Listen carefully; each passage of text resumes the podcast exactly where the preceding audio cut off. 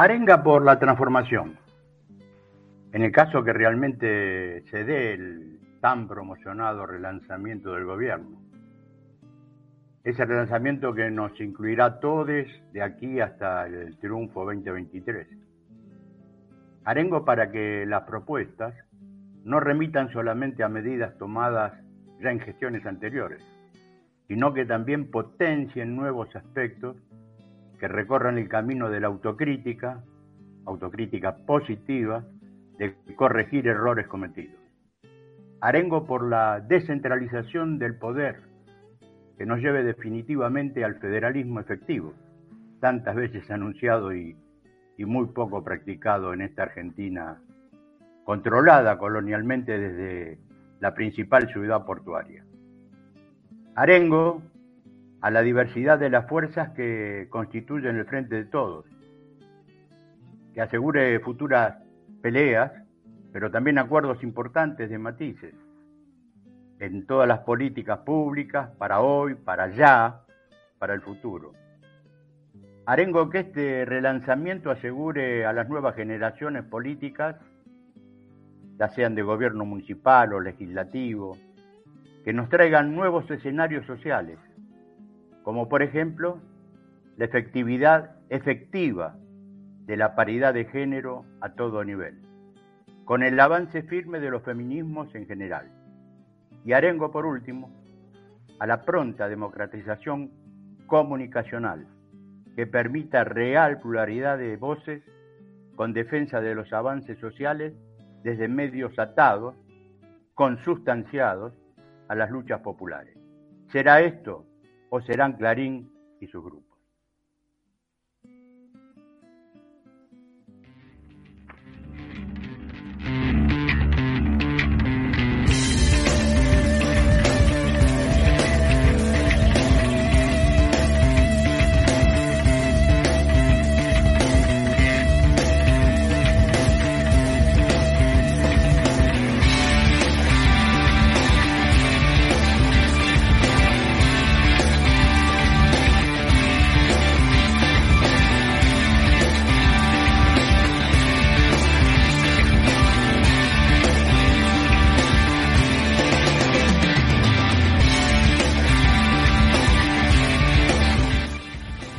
¿Cómo andan? ¿Cómo les va? Bienvenidos, bienvenidas, bienvenides a esta nueva emisión de AFK 2022, la número 8 de esta actual temporada.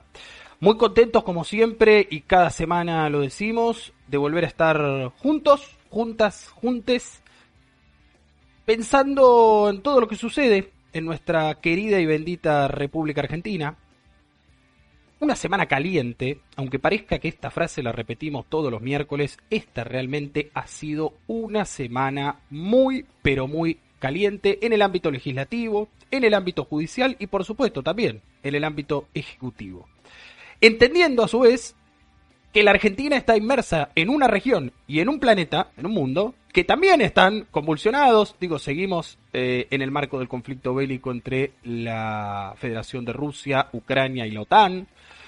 Seguimos asistiendo regionalmente a los debates sobre la propiedad eh, o no del Estado de sus recursos naturales. El paradigma de esta semana tuvo que ver con el litio mexicano, ya lo hablaremos con el URCA seguramente más cerca de, las 9 de la noche.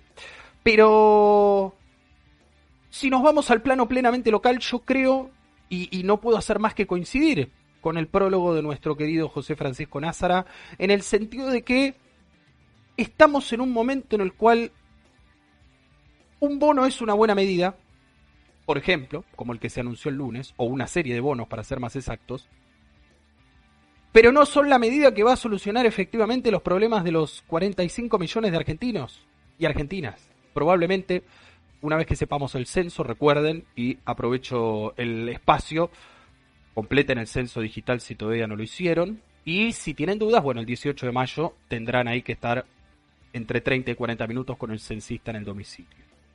Eh, digo 50 millones de argentinos que tenemos distintas necesidades, que tenemos distintos pasares eh, económicos, distintas eh, ideas políticas, pero que al fin y al cabo, cuando a la República Argentina le va mal, cuando los que manejan los hilos de la República Argentina hacen que nos vaya mal, yo les puedo asegurar que el que se sienta clase media alta y el, la persona que está lamentablemente bajo el umbral de la indigencia están casi hermanadas, ¿eh? Están casi hermanadas. Por más que a alguno les guste, que digan, no, yo qué tengo que ver con esa gente, ¿no? Bueno, estas cosas aspiracionales que poco, poco ayudan a solucionar los problemas de base y de raíz social que hay en nuestro país. Pero Mira vos, hoy volví, eh, esta semana digo, volvimos a ver esa Argentina partida, esas dos Argentinas, ¿no? Algún spot, me acuerdo, de, la Unión Cívica Radical eh, en alguna campaña presidencial que hablaba de Argentina, ¿se acuerda? Eh, porque claro, ¿cómo se explica en este contexto de inflación descontrolada, precios exorbitantes en materia de alimentos, de de vestimenta, ¿no? de insumos básicos para la vida cotidiana de todos y todas, ¿cómo se explica que 5 millones de personas recorrieron el país en Semana Santa? Está bien, sumando el turismo extranjero, que fue eh, importante también porque le conviene el cambio, eso es una obviedad. Pero también se movilizaron, digo, más, se movilizaron más personas de los 2 millones que se mueven siempre. ¿no? Que tienen la posibilidad, ¿no? Que además tuvieron eh, la tarjeta del previaje, otra gran, y lo quiero rescatar, no lo quiero decir al pasar, otra gran política pública de, la República Argentina y de esta administración del Poder Ejecutivo Nacional. Hay que reconocerlo, a, los ideólogos, a los gestores, ha funcionado muy, pero muy bien, porque también ha permitido que, digo, esa persona que ya de por sí viajaba consuma más, y también en algunos casos, los menos, los menos, pero ha permitido que aquel que pudo con lo justo llegar a irse una quincena o un mes con toda la furia en el verano, bueno, le haya quedado en la tarjeta un saldo como poder darse una escapada eh, en estos cuatro días de fin de semana largo. Y, y está bien. ¿Cómo uno lo va a criticar? ¿Cómo uno va a decir, no, bueno, no, está bien, pero esto no, no mueve la aguja, esto no es importante? ¿Cómo que no? Digo, vaya uno a decirle a, a la gente del norte, ¿no? Tilcara, Humahuaca, no digo las cataratas porque las cataratas siempre son un caso especial, lo mismo que el Calafate, lo mismo que el Perito Moreno, todas esas zonas son, digo, son muy especiales, ¿no? Ushuaia. Pero digo, eh, Córdoba, algunas zonas de la provincia de Santa Fe, el Bañado de la Estrella en Formosa, ¿no? Tan, tan visitado últimamente. Vayan a decirle a esa gente que es todo lo mismo. Después de los dos años de pandemia y de cierre del turismo local y, e internacional que tuvieron parece que tenemos que empezar a concentrarnos, por supuesto, digo, en los problemas de fondo, pero sin dejar y sin convertirnos en un TN de la vida, ¿no? Ese todo negativo de, no, bueno, esto, esto que pasó está bien, pero no alcanza, esto que pasó está bien, pero bueno, no, faltó acá, o no me gusta la cara que puso este. Eh, digo, tratemos de afrontar esta etapa caótica de la Argentina con un poco de mística y con un poco de, alegría, de convencimiento de lo que estamos haciendo. Porque si no, digo, algunos se acuerdan, y cada tanto viene, ¿no? Ese debate entre eh, Cristina Kirchner y David Viñas, una joven Cristina Kirchner, que ni pensaba todavía en ser presidenta de la República Argentina, y bueno, un filósofo como David Viñas, en la que la discusión era eh, optimismo, pesimismo. ¿no? la, creencia de que se pueden cambiar las cosas o no, bueno, ya está, está todo dado y ninguno de nosotros va a poder cambiar nada. No, la verdad que, bueno, un poco más de Cristina, Cristina que ha vuelto a ser protagonista, siempre lo es, pero digo, ha vuelto a ser protagonista y lo vamos a hablar en, minutos, nada más con José. Qué jugada, ¿eh? ¿Cómo quedó, pobre? Yo le quiero enviar en este solemne acto nuestras condolencias al senador juez, ¿no? Que, tanto que le gusta, que tiene la boca floja, ¿no? Que le gusta putear, que dijo que lo iba a cagar a palos al presidente de la nación. Bueno, no, no, quisiera ser el hijo de juez, no quisiera ser amigo de Luis Juez en este momento porque debe estar fuera de sí. Eh, nada, intentaron, intentaron hacérselos vivos y, bueno, cuando uno se hace el, se hace el vivo, tiene que tener espalda para aguantársela, ¿no? Y, tiene que saber también que enfrente tiene a veces gente que es mucho más viva que uno. Bueno, este fue el caso. Bienvenido, querido José Francisco Názar, en este programa 8 de AFK. ¿Cómo le va? Hola, ¿cómo anda Rodrigo? Bien, por suerte, un lindo miércoles casi primaveral, digamos, ¿no? Un poquito así caluroso, lindo, lindo para, para escuchar, escuchar a la gente, como siempre, como todos los miércoles. Eh, esperemos brindarle a todos los que nos siguen un programa ameno, que estemos a la altura de, de, los que ellos este, esperan de nosotros. Así que en ese camino estamos, eh, esperando lograr que se vayan sumando los oyentes y que tengamos un ida y vuelta, que es lo más importante para todos, ¿no? O sea, no, no nos enriquece a unos y otros.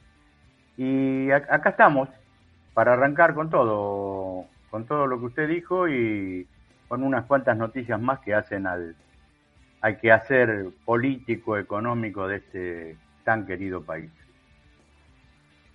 Exactamente, José, mucho para hablar. Nos vamos a correr un segundo de la pantalla para que vean el hermoso fondo que nos acompaña, nos siguen escuchando, no nos ven. Esto es el dique El Jumial en la provincia de Catamarca, en la ciudad capital, en San Fernando del Valle. Hermoso lugar, si no han tenido la posibilidad de conocerlo, insisto, plena capital. Digo, uno a veces está acostumbrado a ver estas, estas postales en, en el interior, ¿no? En el interior del interior. No, aquí lo tienen bastante cerca los, los catamarqueños, eh, capitalinos. Y, la verdad que es envidiable, Uno que a veces acá está, ¿no? Entre, entre tantos edificios y tanta polución, tanta contaminación sonora, lumínica. Digo, tener la posibilidad de vivir en un lugar así eh, debe ser muy lindo, debe ser muy lindo. Así que bueno, si se fueron de viaje por Semana Santa o por las vacaciones de verano a algún lado y, ya no saben a dónde ir la próxima, pueden ir a, Catamarca, que además de este paisaje tiene muchísima, muchísima oferta turística para, para que uno disfrute, para que uno disfrute y, y para que la pasen bien. Nos vamos ahora rápidamente, querido José, en música y en fondo a las noticias de la semana. Dijimos semana caliente, la música y vamos.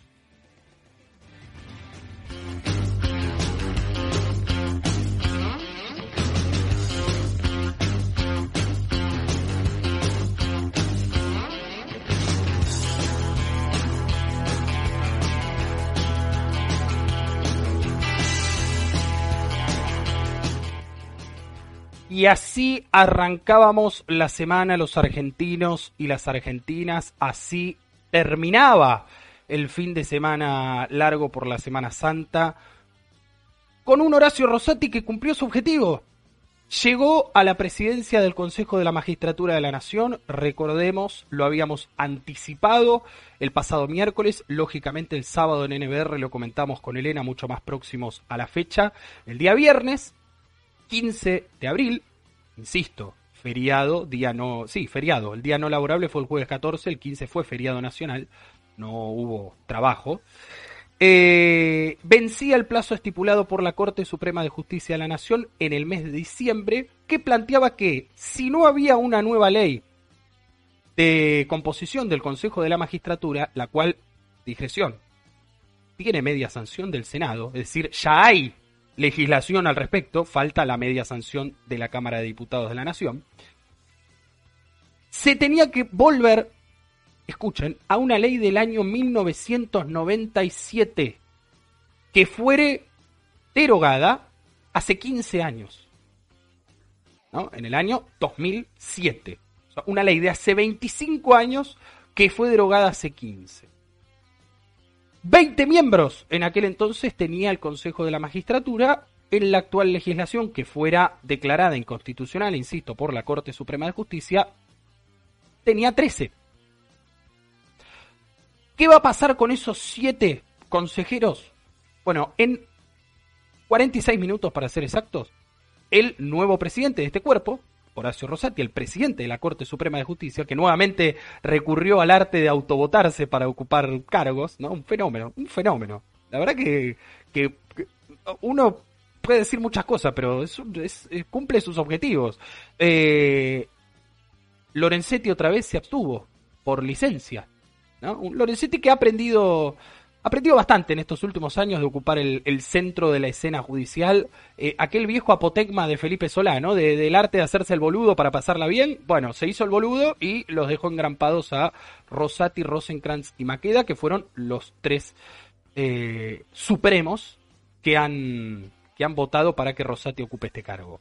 ¿Quiénes son estas cuatro personas a las que les va a tomar juramento Rosati a las 20 horas? Son Jimena de la Torre, abogada, ser representante de los abogados, María Fernanda Vázquez, también abogada, Agustina Díaz Cordero, otra representante que se suman a los que ya tenían los jueces y juezas de la República, y Pamela Tolosa, representante del cuerpo académico, ¿no? De ese espacio que tiene reservado el mundo académico del derecho en ese Consejo de la Magistratura. En el organismo, recordemos, nunca está de más decirlo, por más que ya a esta altura, esta semana, parece que estamos agobiando con la información, es el organismo encargado de seleccionar y remover a los jueces, además de manejar el presupuesto de todo el Poder Judicial de la Nación. El presupuesto no lo maneja la Corte Suprema, lo maneja el Consejo de la Magistratura, a través de sus distintas comisiones.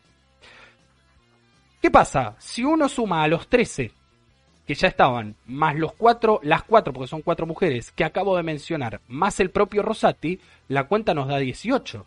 ¿Qué pasa con los otros dos para llegar a 20? Bueno, hoy se definió hoy se definió, después de una maniobra en la medianoche de ayer, que ya la analizaremos con José, por supuesto, que Roxana Reyes sea la integrante por la tercera minoría, sería en este caso, porque ningún bloque tiene la mayoría, tercera minoría de la Cámara de Diputados de la Nación, esto es la UCR, y que Martín Doñate sea el integrante por la tercera minoría del eh, Senado de la Nación. ¿no? Eh, ya vamos a hablar en, particular de esta medida, pero le quiero preguntar a José, ¿qué opina de tener a, Rosati como presidente del Consejo de la Magistratura nuevamente? Yo te, digo la verdad, eh, le queda chico el, el nombre de presidente. El, pre-pre sería el, el rey, sería, no, sé, el faraón. Eh, la verdad que son tan serviles, tan, tan serviles a, a, todo, a todo el poder real, que llegan a estos temas así tan bajos, ¿no? Donde yo no, no sé pues en qué concepto lo tenés, pero esta movida es como prácticamente es un golpe de Estado. Si bien no un golpe de Estado al Poder Ejecutivo, es un golpe de Estado a la, ¿cómo se llama? Al Consejo, al Consejo de la Magistratura. Y, estos tipos no, no se le mueve, no se le mueve un pelo para hacerlo. ¿Y dónde están, digo yo, los que hablan tanto de la República, los republicanos? Resulta que ahora ellos tienen la, el, el poder de nombrar o desechar gente al mismo tiempo, ¿no? E, e, es, algo, es algo, es fantástico esto, realmente es maravilloso. La chancha a los 20 y la máquina hace chanchito. Es algo realmente... Lo que, me llamó la atención en el comunicado de Casa Rosada, donde dicen que no no les gustó lo que hizo la Corte, pero es un tema del Parlamento, el presi no se va a expresar al respecto porque es un conflicto entre el Poder Legislativo y la Corte, pero que lo va a seguir de cerca. No sé cuán cerca, pero lo va a seguir de cerca. No sé qué le parece a usted. Está bien, es una declaración políticamente correcta teniendo en cuenta que eh, digo, el Poder Ejecutivo no se puede inmiscuir directamente en, algo que compete al, Poder Judicial, al Poder Legislativo, como es el ámbito de la, de la Corte, del Consejo de la Magistratura, perdón. Recordemos que el Poder Ejecutivo de todos modos tiene un representante en, el Consejo, que es Jerónimo Ustarroz, nombre de, Guado de Pedro, muy cercano a Guado de Pedro. Eh, ahora, Vamos a cómo está hoy el Poder Judicial, ¿no? Porque para que entendamos el, cachivacherío que se está gestando, que ya se gestó, digamos, que ya es parte del el status quo judicial. El 25% de los juzgados federales, 25%, una cuarta parte de los juzgados federales no tienen miembros fijos. Un, o sea, un cuarto del, del, del Poder Judicial Federal está ¿no? A la buena de Dios. Y la verdad que no, no me parece un momento histórico, ninguno lo es, ¿no? Siempre lo judicial tiene una urgencia notable, pero digo, este momento particular histórico en el cual hay tantas denuncias, no pensemos solamente en, por ejemplo, el conflicto por la quita de coparticipación del Poder Ejecutivo Nacional a la Ciudad Autónoma de Buenos Aires, que eso, digamos, ya digamos, está en la Corte, es otro tipo. Pensemos en denuncias, digo, eh, espionaje ilegal, prisión preventiva.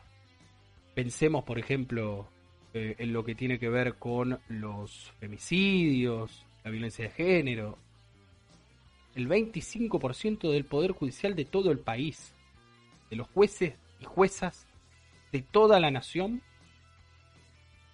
Y a nadie le, digamos, pocos hablan de no, a vos te parece, estos corruptos, esto, no, que no, que, mal que le hacen a la República. No, pareciera que los que le hacen mal a la República son siempre los mismos y siempre las mismas. Eh, digo, al contrario, veo más gente ofuscada, y a vos te debe pasar lo mismo, veo más gente ofuscada por la, la maniobra táctica que llevó adelante la vicepresidenta de la Nación que por, digo, lo, lo que propiamente hizo Horacio Rosati. Que, que para algunos especialistas como el ex juez de la Corte Suprema, Zaffaroni, es causal de remoción por juicio político a todos, a los cuatro jueces de la Corte Suprema de Justicia de la Nación. Cuatro varones, ¿no? Recordemos. Nunca está de más decirlo tampoco. Entonces, eh, va a ser muy difícil.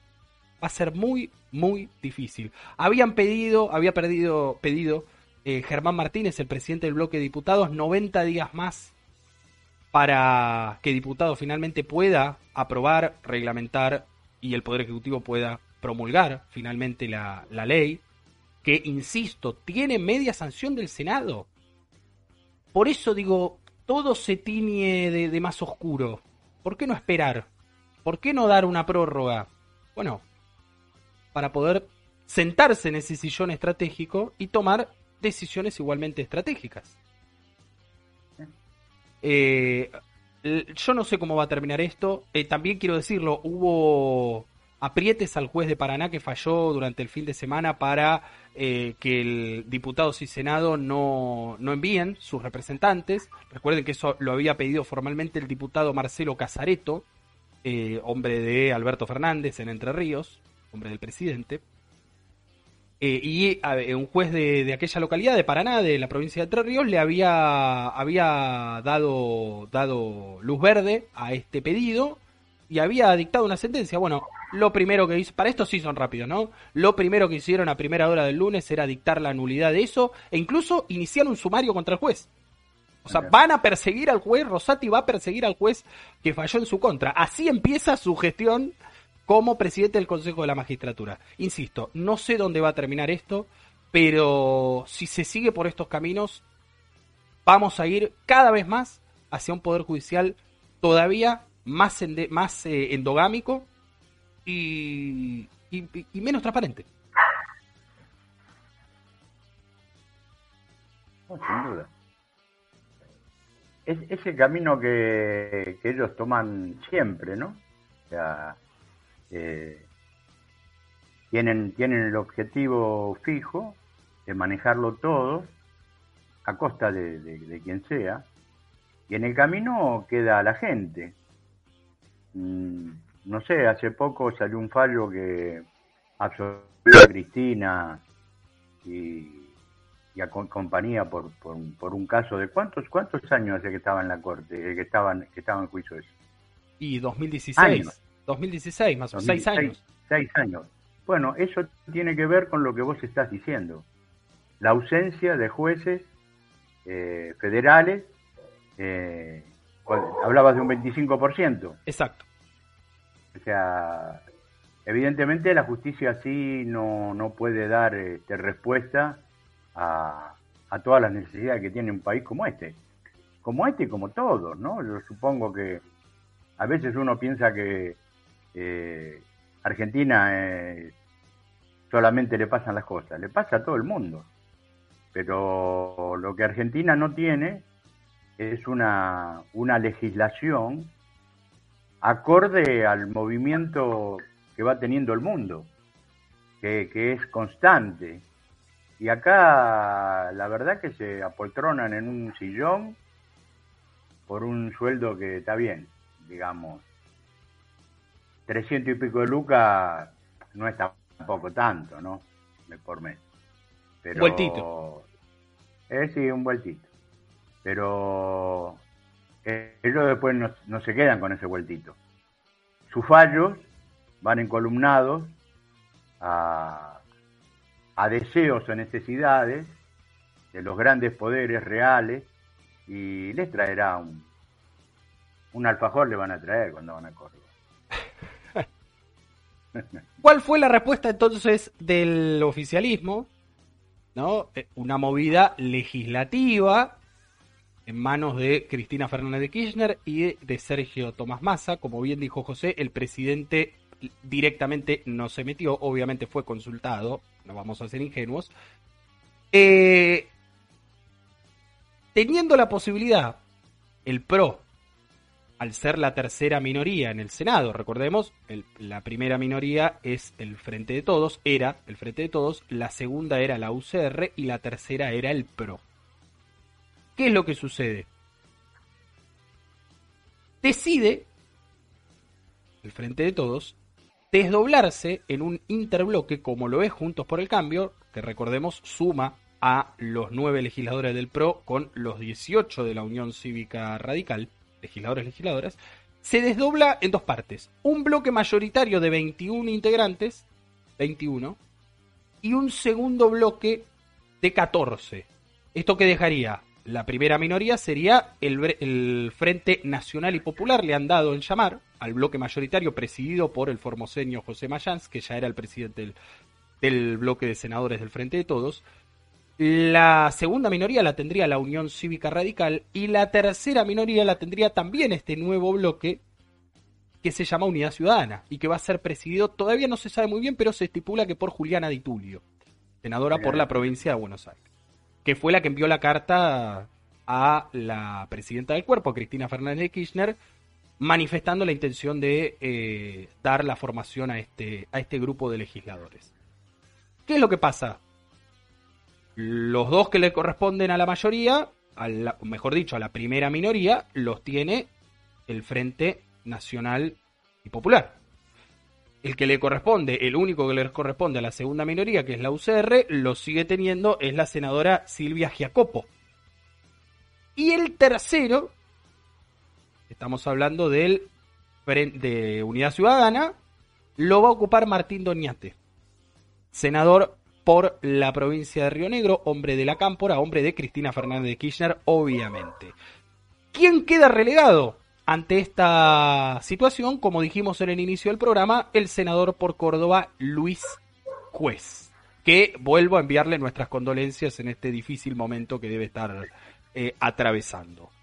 En diputados pasó algo similar, pero Massa optó, optó por dejarle, ¿no? El representante que le correspondía a la UCR, no hubo un cambio, no hubo un desdoblamiento en interbloques para hacer una maniobra como la que hizo Cristina. También porque, digo, hay más bloques, es un poco más complejo, no era tan sencillo. Y será Roxana Reyes de la UCR la que integrará el, la representación de diputados por la tercera minoría. Eh, completamos entonces así los 20 nombres que compondrán el Consejo de la Magistratura, al menos hasta que se sancione la nueva ley. Que esperemos sea muy pronto. Esperemos, sea muy pronto.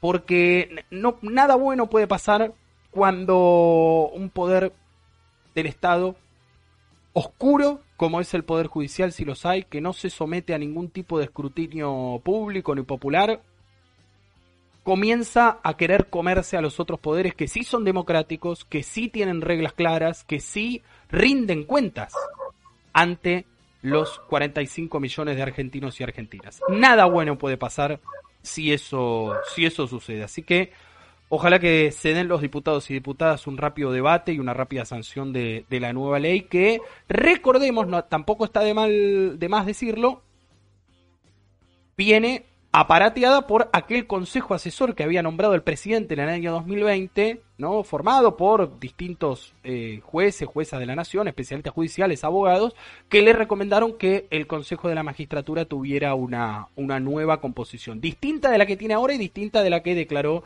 inconstitucional la Corte en diciembre. Salimos un poco, José, del escenario judicial. No sé si querés, decir, dedicarle unas palabras a la vicepresidenta de la Nación y a su movida. Hey, ¿Qué te puedo decir? Eh, ella lo hizo de nuevo.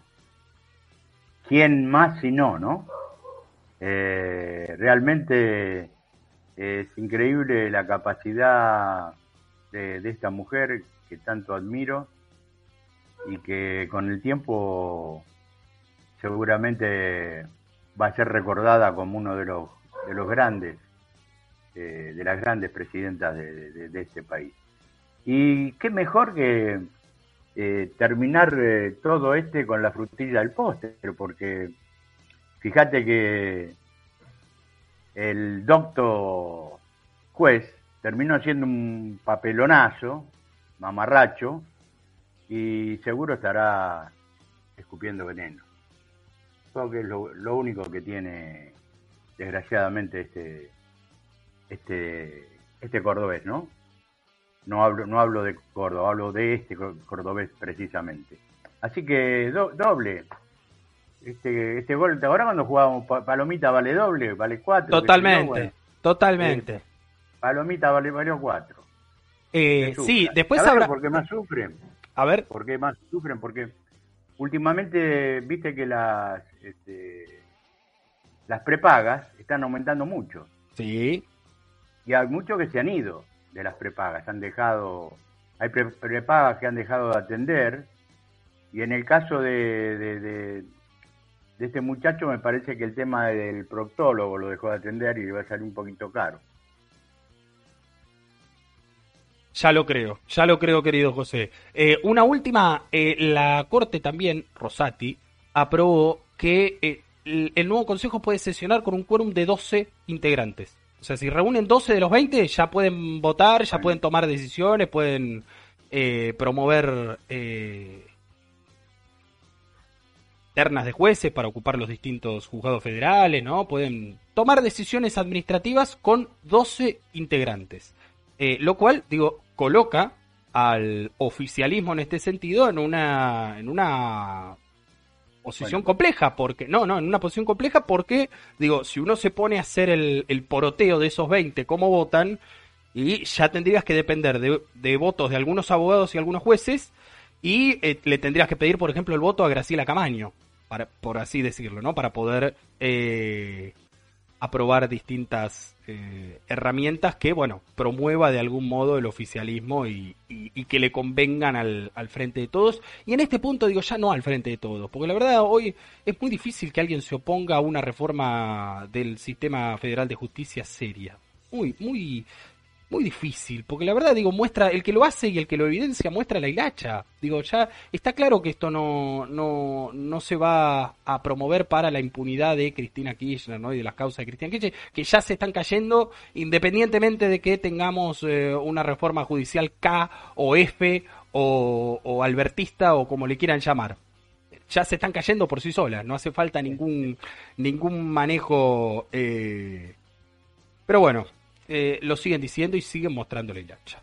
Vamos al plano económico, que es lo que dejamos pendiente la semana pasada, obviamente, es algo que no, no se puede dejar de lado. También el lunes, además de toda esta rosca judicial y legislativa, comenzaba con anuncios en materia económica.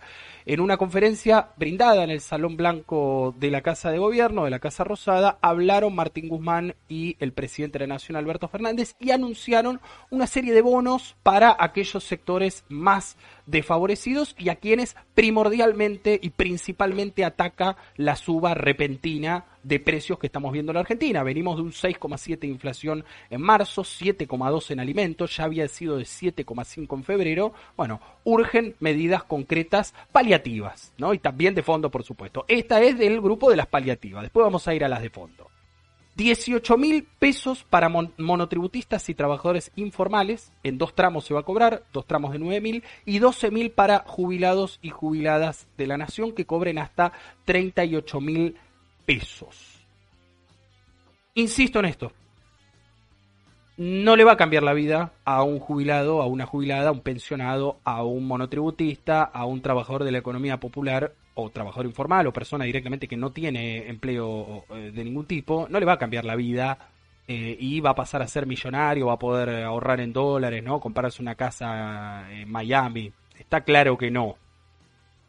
Ahora, es un tubo de oxígeno importante en un momento álgido de la economía argentina en un momento muy álgido de la economía argentina, regional y mundial. No nos olvidemos, vuelvo a lo mismo, que todo esto viene más allá de los propios desvaríos de nuestra economía doméstica, viene aparejado por los aumentos de los commodities, producto de la guerra entre Ucrania, Rusia y la OTAN. Entonces, vamos a apoyar esta medida y vamos a decir que está bien, está bien. Ahora, ¿cuál es el paso que sigue? Lo que también se anunció y que me parece muy bien eh, el paso hacia un esquema tributario mucho más progresivo, dando un puntapié inicial muy importante con este nuevo impuesto a la renta inesperada. ¿Qué es el impuesto a la renta inesperada? Bueno, aquellas empresas que está el número. Eh, miren, no, no me quiero perder demasiado en la búsqueda, pero creo que era aquellos que ganaron más de mil millones de dólares, mil millones de dólares, no fueron muchas empresas, ¿eh? ya se los digo, van a tener que aportar un porcentaje de su ganancia extraordinaria producto del alza repentina de precios. ¿Por qué? Porque no ganaron más plata porque invirtieron más, porque trabajaron mejor, porque nada, porque, porque tuvieron mérito, ¿no? Pongámonos meritócratas, porque hicieron algo para que eso mejore. Ganaron más porque subieron los precios porque un país invadió otro. ¿Se entiende? ¿Qué mérito tiene eh, un sojero que está en Santa Fe, en el norte de Santa Fe o en el sur de Córdoba, eh, de que hayan invadido Ucrania y que eso haya hecho que aumente el maíz, el trigo, la soja. Entonces, basta, basta, porque acá también muestran la hilacha. ¿A quién defienden? ¿Cómo van a estar en contra de que esa renta inesperada, extraordinaria, tribute para beneficio de aquellos sectores más desfavorecidos? Yo no, lo entiendo. No, ¿Sabes qué es lo que no entiendo, José? ¿Cómo eso permea en una porción considerable de la, de la sociedad argentina? Porque de última, si representaran a un 5, a un 10%, te lo puedo entender. Te lo puedo entender. Pero digo, esta gente después va y te saca 35 o 40 puntos en una elección legislativa o presidencial. ¿Cómo la ves vos? No, eh, la verdad que estoy de acuerdo con, con, con que tengan que pagar por esa esa renta que les cayó del cielo. Eh, en cuanto en cuanto a la gente que piensa piensa de esa manera eh, y apoya eh, creo que estaremos de acuerdo con que son personas este, totalmente influidas o dejadas influenciar por, por un argumento que ya no tiene sustento este, legal, ni, ni práctico, ni, ni real, pero eh, compran como algo ya efectivo lo que dice tal canal, tal periodista y le siguen la corriente y lamentablemente es lo que hablábamos un poco en el prólogo. En la medida en que no se abra un poquito más el tema de quién da la noticia y cómo la dan, este, y son solamente nada más que dos grupos importantes que manejan, y sabemos para quién la manejan, evidentemente esta gente va a seguir comprando, porque son los que están, eh, quizás es muy grosero lo que voy a decir, pero son los que se sienten son los que se sienten amos limpiándole el culo a ellos. Es un poco, perdón, ¿no? Pero creo que por ahí pasa la cosa. Y bueno, ahí tendríamos que estar, este, tendría que haber mucha cantidad de, de, medios que, que, den la otra verdad, porque no hay una sola, una sola verdad. Como, como bien, la verdad es relativa, ¿no? Eh, y, pero acá la están haciendo, la están haciendo, le están haciendo a creer a la gente que hay, que hay por lo menos un 50% de verdad en lo que ellos dicen. Y esa es la lucha que tenemos que dar todos los días, que a cada paso, y la que venimos, no sé, remándola desde hace años, porque esto no es nuevo, esto hace tiempo. Uno de los, uno de los grandes problemas que tiene eh, los movimientos populares es la poca difusión de sus cosas, ¿no? Y esperemos que pronto tengamos la posibilidad de, estar a la altura de, tener la misma llegada que, tiene, que tienen estos grandes, eh, grandes empresas de la comunicación que te achatan, te achatan porque es eh, la misma la misma noticia, vamos a, vamos a volver a redundar siempre lo mismo, la misma noticia dicha en 50 canales al mismo tiempo, parece como que en vez de un tipo que, lo robaron, robaron a 50, ¿no? Pero bueno, es la lucha que hay que dar y la que tenemos que dar. Eh, así que no bajemos los brazos en eso y la gente después sola se va a ir dando cuenta. Y lo que tengo que agradecer que se ve que Cristina escucha el programa porque la semana pasada le dije que me gustaría que sea secretaria general de mi gremio. Y me alcanzó, me alcanzó, porque con los seis y los, y los 12 ya casi me, las 20 lucas que digo. La, la... Ojo, ¿eh? Gracias, Cristina. Ojo, ojo, ojo, ojo, eh, también hoy se terminó de definir, esto es importante porque ya da cuenta del adelantamiento de las paritarias 2022-2023. Eh, hoy se terminó de definir un aumento del 10% para los trabajadores estatales eh, nacionales. ¿no? Después cada provincia tendrá que, refrendar ese acuerdo y, tomar sus propias medidas. Pero eh, creo que ya coloca eh, un aumento alrededor del 64% si sumamos el 54% que se había dado en 2021-2022, estaríamos en el 64% con este aumento a partir de mayo del 10%. Eh, lo que no está claro todavía es si va a ser en tramos o si va a ser en un único, en un único pago. Eh, otra cosa que quiero decir que me había quedado en el tintero y no es un dato menor. Vos fíjate que esta gente queda, los que critican el impuesto a la renta extraordinaria, quedan incluso a la derecha de organismos como el Fondo Monetario Internacional, que en su última reunión expresó en un comunicado, está por escrito, que apoyaban la creación de impuestos en aquellos países que hayan experimentado una renta extraordinaria producto del alza de precios de los commodities. A la derecha del fondo es caer muy bajo. ¿eh? Es caer muy bajo. Es caer muy bajo. Bueno, pero lo hacen y vuelvo a lo mismo. Digo, más que burlarnos, más que hacer chistes, tenemos que entender por qué 10, 12, 13, 15 millones de argentinos y argentinas acompañan ese relato en contra de su propio interés, de su propio bienestar. Eh, y defienden, eligen defender el día que él 2 o 3% más rico que va a tener que tributar. Otro impuesto eh, que la verdad eh, uno puede llamarlo progresivo porque, digo, ¿qué es lo que caracteriza a que un impuesto sea progresivo o regresivo? ¿A quién le saca la plata?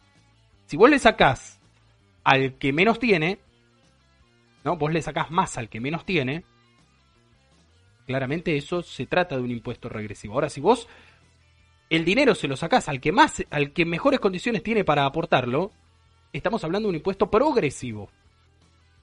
Bueno, tal es el caso, además del impuesto a la renta extraordinaria, que ya se está trabajando legislativamente, del impuesto que planea pagarle al Fondo Monetario Internacional la deuda y también al Club de París y a otros eh, bonistas privados con fondos fugados durante el gobierno de Mauricio Macri.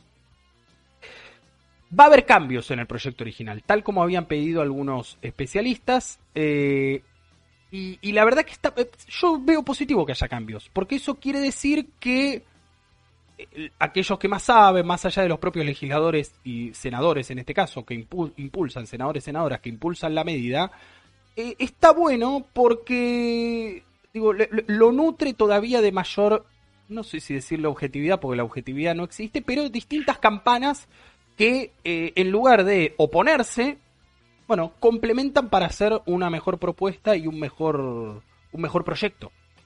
Eh, vamos a aclarar en el texto expresamente que la, una, la única actividad ilícita que exime la ley es en la cuestión penal tributaria y de evasión fiscal. Siguen afuera, sin exhibición, el lavado de dinero, el narcotráfico, la trata de personas, el contrabando, el terrorismo de Estado y demás. Enumeró.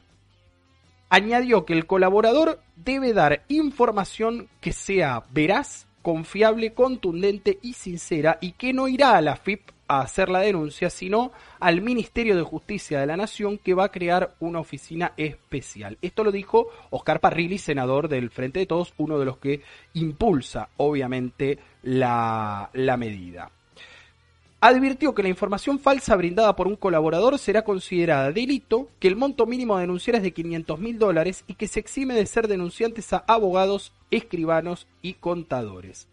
La participación de los legisladores del Frente de Todos se produjo cuando expuso Jimena de la Torre, atención, una de las que está por jurar como consejera de la magistratura en representación de eh, los abogados. Jimena de la Torre, no se olviden, también está dando cartas en este asunto.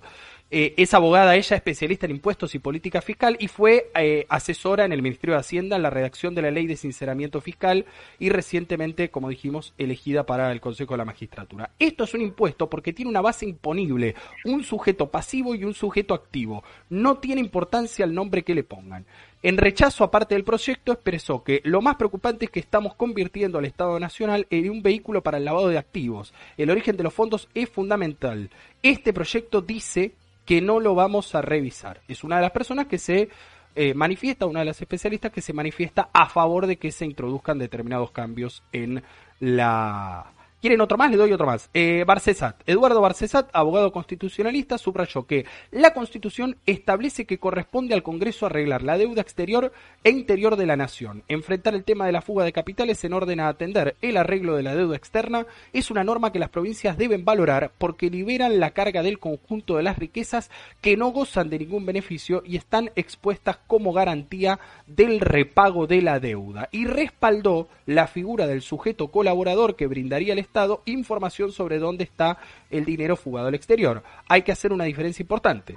El arrepentido negocia su libertad personal, otorgando información sobre el delito cometido y sus autores. Acá no se trata de que pueda eludir una situación de su libertad individual, es un sujeto al que se lo beneficia. Bueno, habló también Alfredo Sayat, eh, digo, se está discutiendo está bueno que, sea, que esté en, en, lo más bajo incluso de la, del debate público, que somos todos nosotros, los ciudadanos de a pie comunes, que lo podamos discutir, que podamos decir en qué estamos de acuerdo y en qué no estamos de acuerdo sin dejarnos llevar por una eh, postura eh, corporativista o afín a lo que diga Clarín, a lo que diga eh, el complejo industrial, agroindustrial argentino, sojero, ¿no? que son los que claramente se van a ver eh, en aprietos ante este tipo de medidas, igual que el, impuesto a la renta inesperada. Sí, José, dale. No, eh, no puedo hacer más que remarcar las cosas que vos dijiste, porque lo dijiste tan claro y tan, tan amplio. Eh, este es un proyecto que va, por un lado, a buscar esos fondos en lugares oscuros, no, no con el fin de, un blanqueo de dinero, sino con la voluntad política de ir a, a buscarlos, y, pero no, no son solamente tema de debate en la República Argentina. El debate de cómo hacerse de, de los capitales, eh, no declarados en las economías este, de cada uno de los países, es un debate mundial. Exacto. Es un debate mundial. Y en eso estamos, muchachos. No queríamos acercarnos al mundo, estar más cerca del mundo. Bueno, el mundo dice esto. Ahora, si ustedes quieren escuchar otra cosa. Eh, recordar también importante, porque son dos proyectos eh, el que plantea el cobro de eh, lo fugado para pagarle al fondo. El primero de esos proyectos es el que plantea el levantamiento del secreto fiscal bancario para poder identificar los movimientos, ¿no? Y después se va a avanzar en el esquema de, bueno, una vez que ya está investigado quiénes fugaron, dónde está la plata, bueno, cómo hacemos el esquema para que paguen, para que ese dinero ingrese a las arcas del Estado y con ese dinero se le pueda pagar al organismo internacional, a los distintos organismos internacionales con los que la Argentina tiene bueno, lamentablemente, y esto también parece una obviedad tener que decirlo, pero digo, a nadie le gusta tener esta deuda, a, todos nosotros nos gustaría, ¿no? Qué distinto sería el país si esa plata, ese ingreso extraordinario de dinero en dólares, en divisa extranjera, se pudiera utilizar para infraestructura nacional y no para pagarle al fondo algo que no se tradujo en su momento en inversiones, en infraestructura, en una mejora en la calidad de vida de los argentinos y argentinas. Todo lo contrario. La última, José, y nos vamos al tema musical de hoy. Tenemos a Charlie García, así que prepárense. Lo tenemos ahí preparado. Eh, lo, vamos a ver eh, acá con José y conmigo. Semana Santa, casi 5 millones de turistas viajaron por el país y gastaron, atención, más de 45 millones de pesos. La CAME, la Cámara Argentina de la Mediana Empresa, detalló la estadía media, que la estadía media fue de 3,3 días, de los cuatro, muy bien, y el gasto diario per cápita entre turistas y excursionistas fue de 4.610 pesos per cápita. O sea, una familia tipo de cuatro integrantes gastó casi 20.000 pesos por día. El fin de semana largo por Semana Santa y Pascuas dejó un balance de, escuchen, 2.000, 2, perdón, 2.612.000 turistas y otros 2.350.000 350.800 de excursionistas que recorrieron las más de mil ciudades de la Argentina que forman parte del circuito turístico nacional. Eh, y que como dijimos gastaron más de 45 millones de pesos. A precios constantes significaron 91% más que la Semana Santa de 2021. Está bien, sí, con una pandemia todavía arreciaba, ¿no? Que estábamos de vuelta en este nuevo cierre. Fue compleja la Semana Santa del año pasado, ¿no? En algún punto no es no es exactamente un punto de comparación lógico, pero si nos vamos a Semana Santa 2019, donde todavía ni siquiera se avisoraba el COVID, eh, también los números son más positivos, son más altos, viajó más gente. Así que lo vamos a poder, digo, lo vamos a poder analizar, lo, podemos aportar todas las cifras. Lo decíamos al principio, hay dos Argentinas, inevitablemente. Hay una Argentina que puede darse estos, estos placeres que nadie juzga, digo, no, no vamos a decir, eh, están, al contrario, digo, si tienen la posibilidad y eligen vacacionar y, turistear en nuestro país y que el dinero quede aquí, la verdad que también están haciendo un, gran aporte al país, más que irse afuera y gastarla afuera. ¿no? Como hacen, bueno, muchos, que también, bueno, tienen todo su derecho, es otro tema de discusión. Eh, lo que pasa es que, bueno, hay otro sector mucho más numeroso, mucho más numeroso, que está mucho más cercano a la realidad de, bueno, se puede cobrar este bono de 18 mil pesos en dos tandas, el aumento para los jubilados y jubiladas, que también, a ver, eh, esto no lo dijimos, lo dijo José, se, se, se, se traduce de lo que dijo José, pero los jubilados ya habían percibido en este mes 6 mil pesos con los 12.000 que van a venir ahora, también van a cobrar 18.000 eh, de aumento extraordinario por única vez, digo, está claro. Eh, así que hay que seguir tomando medidas. Lo que se está haciendo bien se debe continuar haciendo bien, por más que parezca una obviedad, una cosa lógica. Alguien decía en algún momento que no, que había que echar al ministro de Turismo porque era un desastre. La verdad que miren, está todo bien uno puede eh, querer mejoras ¿no? en determinadas eh, ciudades de la Argentina que por ahí no se vieron tan favorecidas por el presupuesto, todo lo que vos quieras, todo es discutible. Ahora, digo, de, empezar a echar ministros, no, este se tiene que ir, este tiene que venir. Sabemos bien que es como lo que discutíamos la semana pasada. Bueno, lo echan a Guzmán. Ponele que Alberto se cansa y dice, no, ¿sabes qué? Volvete a Estados Unidos, Martín. El que viene es redrado, es ese target. Así que, nada, por favor, por favor. Les recomiendo para cerrar este bloque eh, una entrevista muy buena, larga, ¿eh? Larga y que toca distintos temas. La entrevista que le hizo Tomás Rebord a, Sergio Chodos, el representante argentino ante el Fondo Monetario Internacional, mano derecha de Martín Guzmán.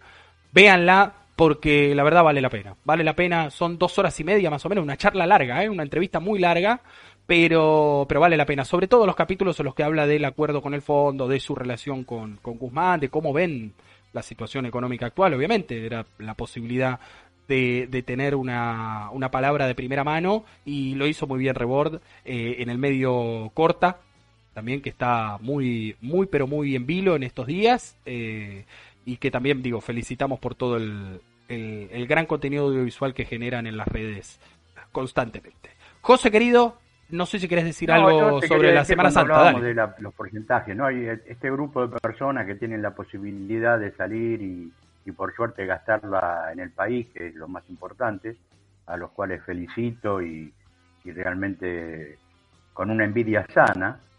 Eh, después está el otro grupo que está más cercano a lo que el Fondo Monetario Internacional, en voz de, de Catalina Georgieva, alertó, ¿no? Que desgraciadamente en el, en el mundo los grandes culpables de, todo lo que está pasando y el gran riesgo de, del país, fundamentalmente en la Argentina, eh, son los precios. De acá el gobierno tiene que poner en funcionamiento una maquinaria que, que vea la forma eh, de controlar los precios y es más, ella misma también avaló la renta extra. Así que estamos dentro del mundo, compañeros. Lo que, el que quiera escuchar, lo que escuche y si no, escuche a Charlie García. Quien quiera oír que oiga, José. Pero bueno, no, no vamos, eh, no vamos con Silvina Garré, vamos a, a escuchar a Charlie García. El tema se llama Yo no quiero volverme tan loco, es un clásico, pero la producción elige estos temas, digo, la semana pasada es un guiño, ¿no? A la realidad argentina que le hace nuestra producción. La semana pasada, recuerden, escuchamos ese bellísimo tema de Mercedes Sosa, que es, Sube. Eh, bueno, en relación a la inflación, lo dijeron los muchachos, les muchaches. Eh, y hoy, bueno, sí, yo no quiero volverme tan loco.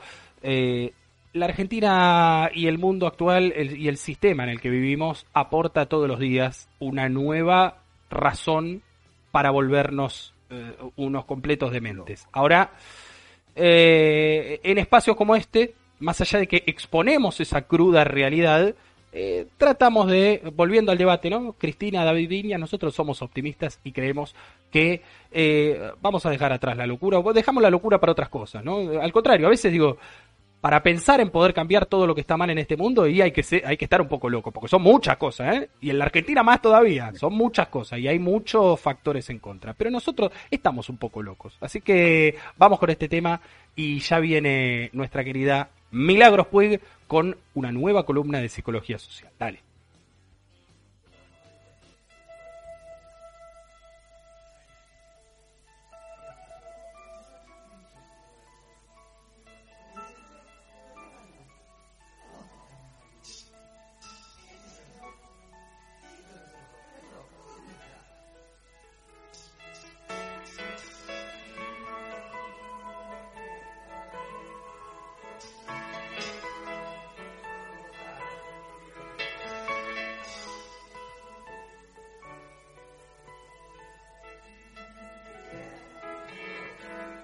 Yo no quiero volverme tan loco,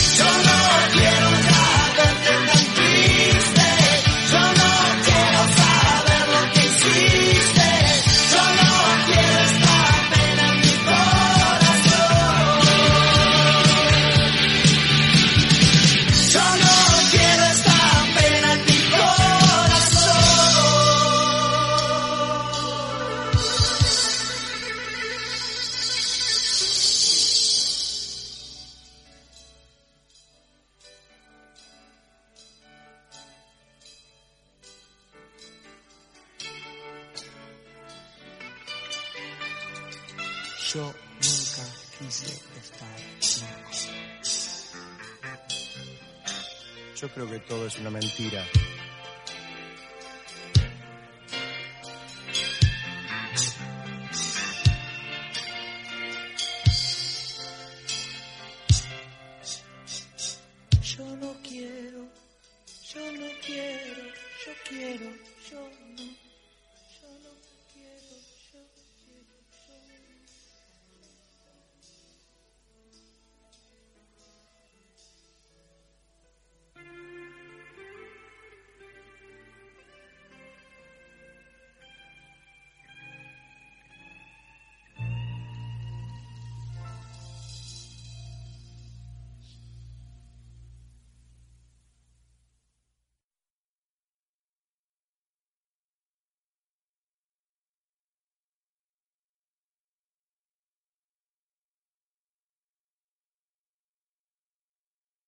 Y continuamos aquí en AFK 2022, programa número 8, como bien dijimos, hoy es 20 de abril y están en estos momentos jurando las nuevas autoridades del Consejo de la Magistratura de la República Argentina. Increíble lo que estamos viviendo, pero bueno, está sucediendo. Nos vamos a retirar unos minutos de la agenda eh, política, judicial, legislativa, para hablar de algo que realmente, y como siempre, nos encanta. Siempre nos llevamos eh, algo distinto, algo nuevo, algo que, que nos hace reflexionar desde otro lugar. Y es ni más ni menos la columna de psicología social a cargo de nuestra querida Milagros, pues que ya la están viendo, ya la están disfrutando en pantalla. ¿Cómo andas, Mili?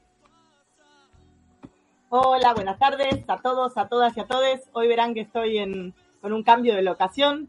Eh, bueno, eh, problemas técnicos de luz que no funciona en casa, así que amablemente nos han prestado la, la producción, garantizó otra, otra locación para que pudiéramos estar igualmente con la columna de economía social y no en la plaza, básicamente. Muy bien. Con el wifi. Con el wifi de- público, claro, claro, con el wifi claro. público, tal cual. No, no, no. Exacto. Así que bueno, eh, podemos continuar si quieren donde nos quedamos la vez pasada. Estábamos hablando un poco del, del recorrido histórico cronológico de la vida de Pichón y cuando decíamos, digo, de por qué era importante conocer la vida de Pichón, porque en realidad eh, él fue en función de todo lo que vivió. Y es importante tenerlo porque su teoría de sobre el esquema conceptual referencial operativo, básicamente, que es, uno lo, lo escucha así y decís, ¿qué es eso? ¿De qué estamos hablando? lo llaman ECRO, pero en realidad no es otra cosa que nuestro aparato mental para ver, pensar y accionar en la realidad. Ni más ni menos que eso. Todo lo que somos, lo que hacemos, se define, eh, Pichón lo define desde el ECRO, ¿no? Desde el esquema. Eh, eh, incluso si las pensamos las palabras, esquema conceptual. Son todos los conceptos que nosotros tenemos en nuestra mente. Que en realidad esos conceptos que nosotros tenemos están aprendidos, ¿no? Se nos fueron inculcando. Primero nuestra familia a través de lo que se llama socialización primaria. Esos son, eh, es un concepto de dos filósofos, dos eh, sociólogos, Berger y Luckman. Eh, entonces, nada, la socialización primaria es lo primero que nos enseñan en nuestra casa, ¿no? Lo que, las primeras formas que nosotros entendemos para acatar consignas, para entender qué se puede hacer y qué no se puede hacer. Es en nuestro hogar, es nuestra familia o, o nuestros cuidadores, son las personas que nos, nos contienen en los primeros años de vida, nos dan las herramientas para que nosotros podamos empezar a desenvolvernos, digamos, en la vida y a relacionarnos con otros. Eh, después, operativo, ¿por qué? Porque es a través de lo que, lo que operamos, lo que trabajamos la realidad, los conceptos que nos permiten accionar en lo cotidiano, ¿no? Y mm, referencial, bueno, porque es nuestra referencia. Ahí me salté, era eh, operativo después de referencial, pero bueno, creo que igual la idea... Se entendió, se, entendió perfecto. Y es esto, es, el, es cómo nosotros nos relacionamos con otros, cómo accionamos en el mundo, las respuestas que damos, lo que pensamos, lo que nosotros pensamos hoy en general, digo, cada uno de nosotros, es una construcción, es una construcción social, una construcción histórica, una construcción de relaciones con otros que nos, nos hacen ser lo que somos. Entonces, si tan importante es entender, digamos, quiénes somos, es re importante entender quién fue Pichón para poder, para poder comprender cómo llegó a pensar lo que pensó y sobre todo cómo pudo hacer esa mixtura de mundos, ¿no? Y de poder bajar, por decir de alguna manera, ¿no? O convertir lo académico en algo práctico, concreto, real, cómo recuperar esos saberes reales, operativos que tienen las personas, ¿no? Y de eso poder combinarlo con lo académico para lograr muchos mejores, muchos eh, mejores resultados, digamos, ¿no? Entonces, por eso es que, que seguimos ahondando en estos episodios eh, sobre la vida de, Enrique Pichón Rivier, que nos muestra esa, la riqueza impresionante. Nos habíamos quedado en 1928, que fue cuando Pichón ingresa a la Universidad de, de Medicina, ¿no? En busca, eh, empieza a estudiar medicina, enseguida se da cuenta que para él, lo de él era la psiquiatría, que él lo que quería era descubrir el misterio de la tristeza, decía, ¿no? Entender cómo funcionan las cosas, entender cómo funciona, cómo funcionamos nosotros como personas, cómo llegamos a, hacer lo que hacemos, a decir lo que decimos, cómo influyen las relaciones, cómo influye el relacionarnos con otros para lo que pensamos, para los roles que ocupamos. Eso ya lo vamos a ir conversando más adelante, el tema de los roles es súper interesante. Eh, incluso cuando yo aprendí sobre roles, hubo algo que a mí me, como decir, me desbloqueó casilleros de mi, de mi, de mi como decir, de, de, mi mente, me desbloqueó casilleros, que después se los cuento, pero eh, no quiero spoilerear antes de tiempo, pero básicamente chiquito. chiquito dale, dale, dale, dale, dale, dale. Cuando yo aprendí, entendí que digo que, que los roles, el rol que uno ocupa dentro de un grupo, es un rol móvil, no es un rol fijo, no es que siempre tenemos que ocupar el mismo rol, a mí me generó una sensación de libertad tremenda, porque siempre tuve como un rol bastante de liderazgo dentro de los grupos. Y la verdad que tener un rol de liderazgo es muy agotador y no es tan enriquecedor muchas veces. En cambio, cuando pude eh, entender, ¿no? Era, era, era bastante más joven cuando, cuando pude visualizar esto, de decir, o sea, yo en un grupo no tengo que tratar de forzarme y tener siempre el mismo rol. No puedo dejar fluir el, el organizar del propio grupo y tener otro rol y entender que además el rol dentro de un grupo es móvil, no es siempre el mismo. Incluso durante el mismo, la misma actividad o el, el mismo, la misma reunión, los roles cambian. Vos podés tener rol de líder, después podés tener un rol de saboteador, después podés tener el rol del portavoz, podés tener un rol de, te pueden poner el rol de chivo expiatorio. Uh. Esas son todas palabras que ahora no se entienden, o sea, por ahí quedan así como, podemos armar preconceptos, pero cuando los, los vayamos conversando con el transcurso de las columnas, van a ver que es muy interesante porque además nos ayuda a entender la dinámica en la que estamos inmersos cuando estamos y cuando trabajamos con otros. Entonces, es interesante y es liberador a su vez también, porque es como que uno puede relajarse, sentarse y disfrutar la escena, ¿no? Exacto. Disfrutar el trabajo que se va haciendo sin tener esa necesidad de rol protagónico continuo. Digo, porque un rol protagónico es un rol acotador muchas veces, Tal porque cual. requiere de mucha energía. Entonces, cuando uno aprende a dejar fluir un poco y a, y a integrarse de otras formas en los grupos, eh, además es súper enriquecedor porque aprendes otro montón de cosas y aprendes de los otros. Pero bueno, ya lo vamos a ir eh, conversando. Así que volvemos a retomar el hilo de lo Volvemos. que estábamos charlando. Y bueno, en 1928 Pichón ingresa a la Facultad de Medicina y empieza a estudiar psiqui- psiquiatría. En 1930 eh, trabajaba también como periodista de eh, crítica, se llamaba el diario. Sí, Y claro. en este diario hacía notas de arte, deporte y también de humor. Yo eso se los había contado, me parece, a esto, pero justamente él termina, o sea, lo echan del diario cuando hace una columna burlándose de los hombres que usaban sombrero, de la alta sociedad, de los sombrerudos, ¿no? Y eso básicamente le cuesta el puesto. Que si recordamos un poco lo que conversamos la, la, columna anterior, él en realidad venía de, de la burguesía.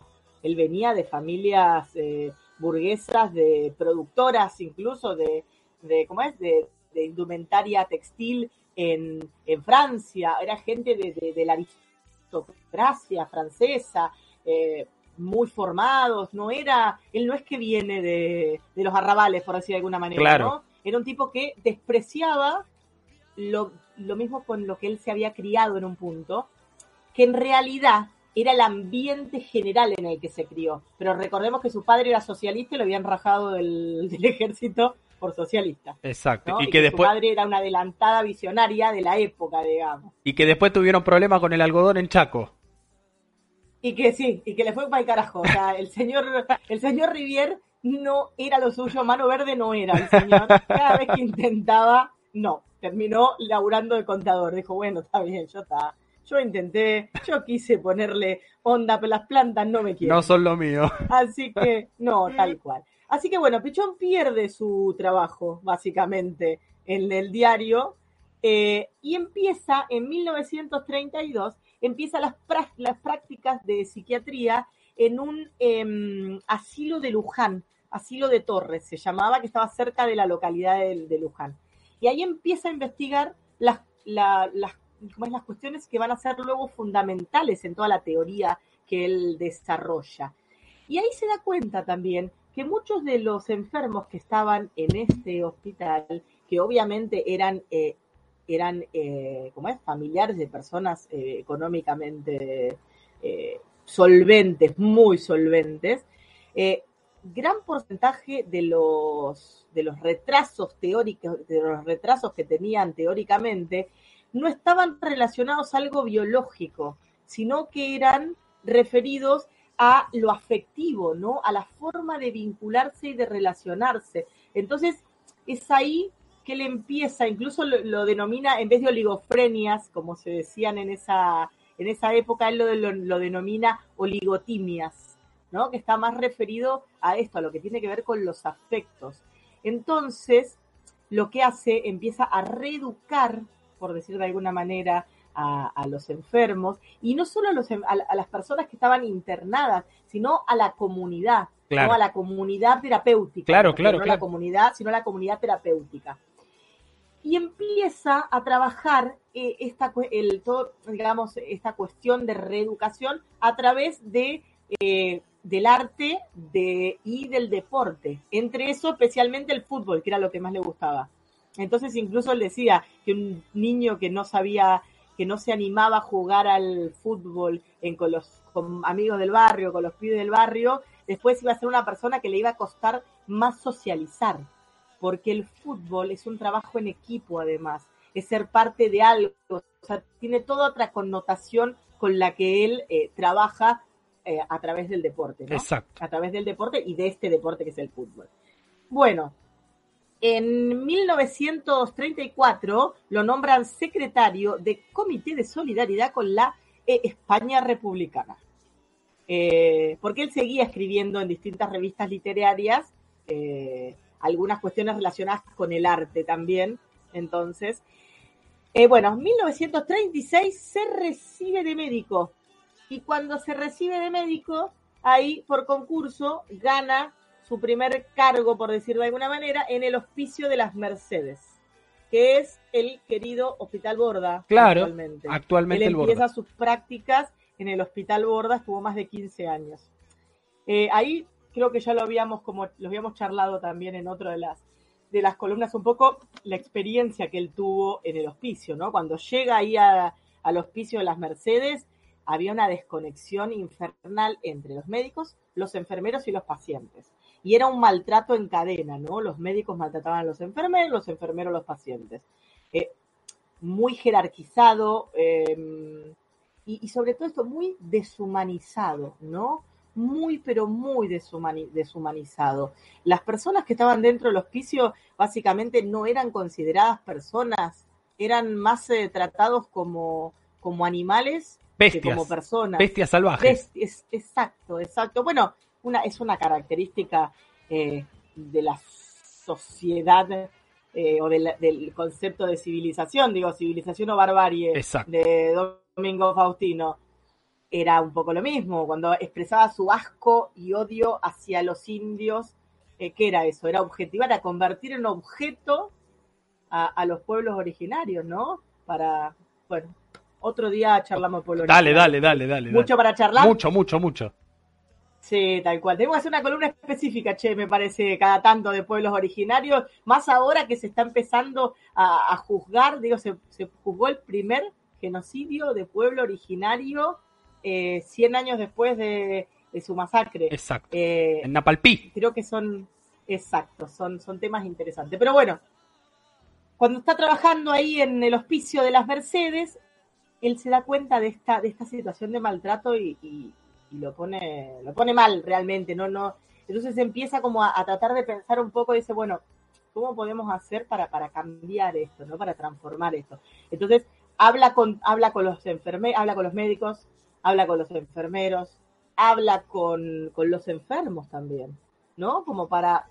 Y ahí se propone empezar, en realidad cuando él habla con los enfermeros, se da cuenta de que los enfermeros tienen un enorme conocimiento teórico y práctico de un montón de cosas. Entonces decide explotar ese conocimiento, eh, ponerlo en valor, y una vez que está puesto en valor, digamos, ellos se sienten reconocidos y empiezan a trabajar mejor, empiezan a tratar mejor a las familias de los enfermos, empiezan a tratarse mejor entre ellos también, a trabajar en equipo. eh, con los médicos fue bastante más complejo porque había todo un sector hiperconservador, Y incluso es el como ahora. sector como ahora. como ahora es el mismo sector que después aparte lo boicotea y básicamente eso lo vamos a ver eh, eh, un poquito más adelante qué fue lo que le pasó a Pichón, a Pichón estando dentro de, del Borda, por decir de alguna manera. Pero básicamente cuando logra trabajar también con, con los enfermos, eh, empieza a, descubrir, porque hay un paro de enfermeros, entonces había un paro de enfermeros, no había cómo tratar a los enfermos, y se le ocurre eh, apoyarse en los enfermos que estaban más sanos, por decir de alguna manera, ¿no? Entonces los capacita y so- son los que empiezan a trabajar. Y básicamente ahí se da cuenta que es impresionante la mejoría de estas personas cuando empiezan a sentirse útiles, a ser parte de algo, a ser reconocidos, empiezan a, a sanar realmente. Entonces, todo eso va reforzando las teorías y la teoría de salud que después describe Pichón, que tiene mucho que ver con, con los vínculos. Y cuánto y qué poca importancia se le da a los vínculos, y no solo a los vínculos familiares, sino a los entramados sociales, a cómo es la cultura y la sociedad de ese, del momento determinado, cómo la misma sociedad aliena y enferma, ¿no? Algo que sigue pasando hasta el día de hoy Exactamente. y seguimos con el mismo, se sigue con el mismo discurso, por decir de alguna manera, como si todo aquello que fuera social o sociológico es una excusa para lo que pasa, ¿no? Bueno, es la forma de excusar a, a- a las personas que, eh, o a la delincuencia, o a las personas enfermas, es como, bueno, es una excusa eh, pensar en el contexto, ¿no? Porque decís, No, es la persona, es el individuo solo se tiene que arreglar. Si tiene un problema es porque algo hizo mal.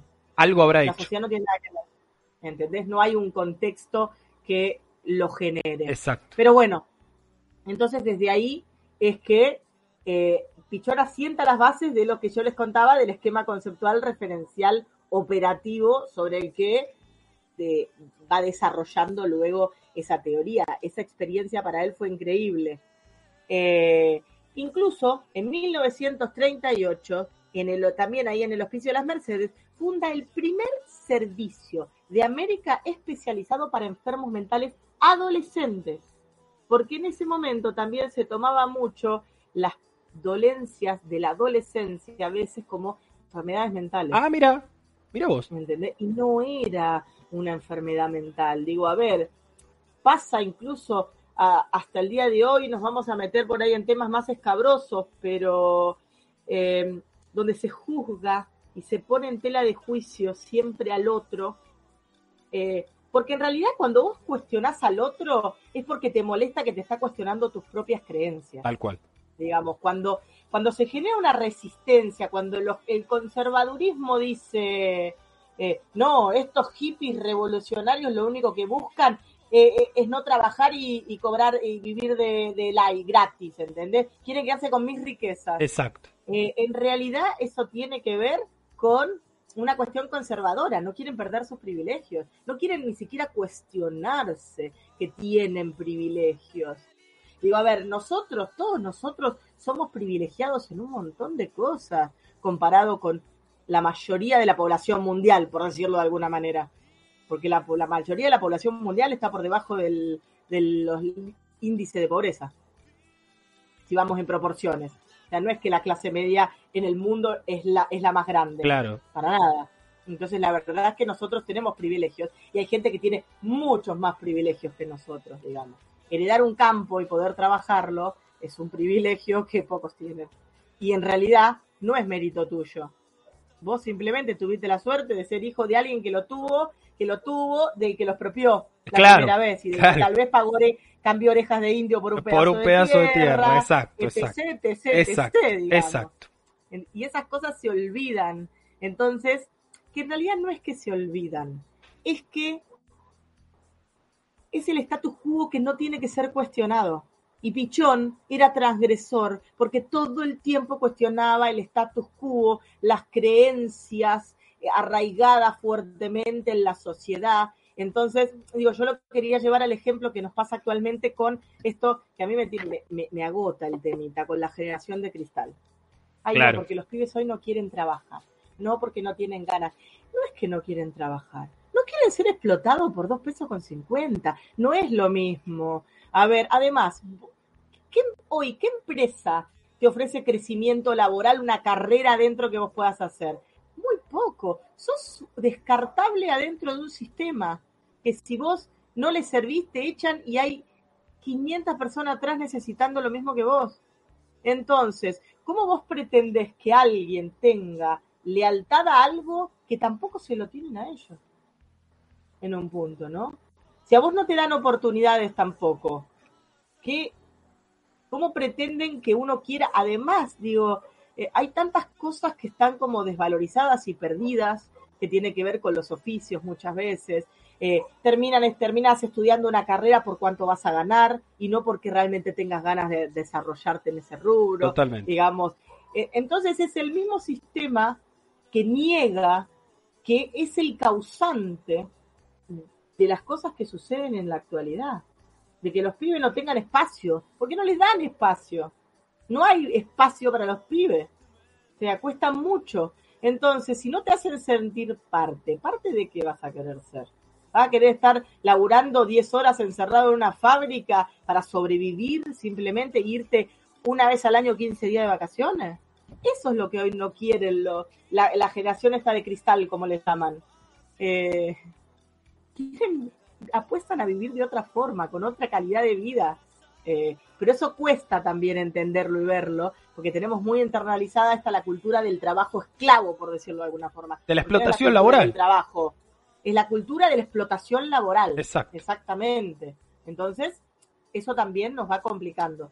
Bueno, hoy perdón porque me he ido por las ramas 554 veces. Pero estuvo lindo, estuvo lindo, estuvo lindo, estuvo lindo. disculpo porque nos hemos quedado en 1942. O sea, básicamente. Pasaron ni 10 siquiera años. Hicimos 20 años. Eh, Claro, pasaron ¿entendés? 10 10 años de, de- Perdón, 14, porque nos quedamos en el 28. 14 años. Está bien, pero no te preocupes, Mili. Si esto no tiene fecha de vencimiento, podemos hablar de pichón mucha, muchos programas más. 1938, chicos, y ya y me comí todo el tiempo. No te preocupes. parafraseando otras cosas. Y todas las que podría haber seguido, digo, porque uno se entusiasma y la psicología social está muy relacionada con la sociología, con la filosofía, y que en realidad uno muchas veces desconoce el- los contenidos. Entonces decís, no, qué embole, filosofía es un bodrio.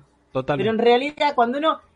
eh, ah, yo me enamoré de la filosofía cuando la descubrí, pero cuando la descubrí bien descubierta, que alguien me la transmitió con pasión, digamos, que en este caso fue nuestro querido Darío Stenreich, Claro que fue de los primeros que me acercó, después Bolshevik Han, digo, pero Darío fue como el primero que me motivó a leer Spinoza y yo hoy amo a Spinoza, me parece que era un visionario en su época, ya vamos a, a charlar de Spinoza porque Pichot también me echó varias cosas de la filosofía de Spinoza, sobre todo con lo relacionado al bien y el mal, a la moral y a la ética, que está muy bueno porque nos ayuda a interpelarnos y a repensarnos a nosotros, ¿no?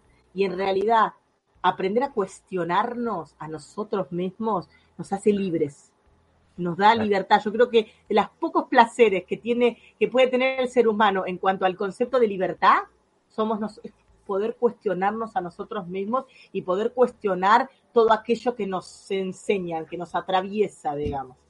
Así que bueno, gracias por, No. por todo y, y seguimos con, con todo lo que queda en AFK. Gracias, vos, Mili. Milagro. Siempre, siempre es un gusto escucharte y bueno, ojalá que, que para la próxima puedas estar más tranquila desde lo, desde lo técnico, no tanto a las corridas. Y, y, por supuesto, el agradecimiento es doble porque sabemos que tuviste que hacer mucha, mucha logística para, para poder estar hoy con nosotros y hacer esta columna hermosa que hiciste como siempre. Te mandamos un abrazo muy No, grande. Un placer, un placer enorme. Gracias, chicos. Gracias a vos, un beso grande. resto del programa. Adiós. Era nuestra querida Milagros Puig con la cuarta columna de eh, Psicología Social, donde seguimos repasando la vida, obra y conceptos que nos legó el maestro Enrique Pichón Rivier y todo lo que falta, como bien lo dijo ella. Nos vamos rápido, muy rápido, querido José. Antes de recibir al Peruca, va a ser la antesala del Peruca, porque ya va a haber una tribuna caliente esperándolo.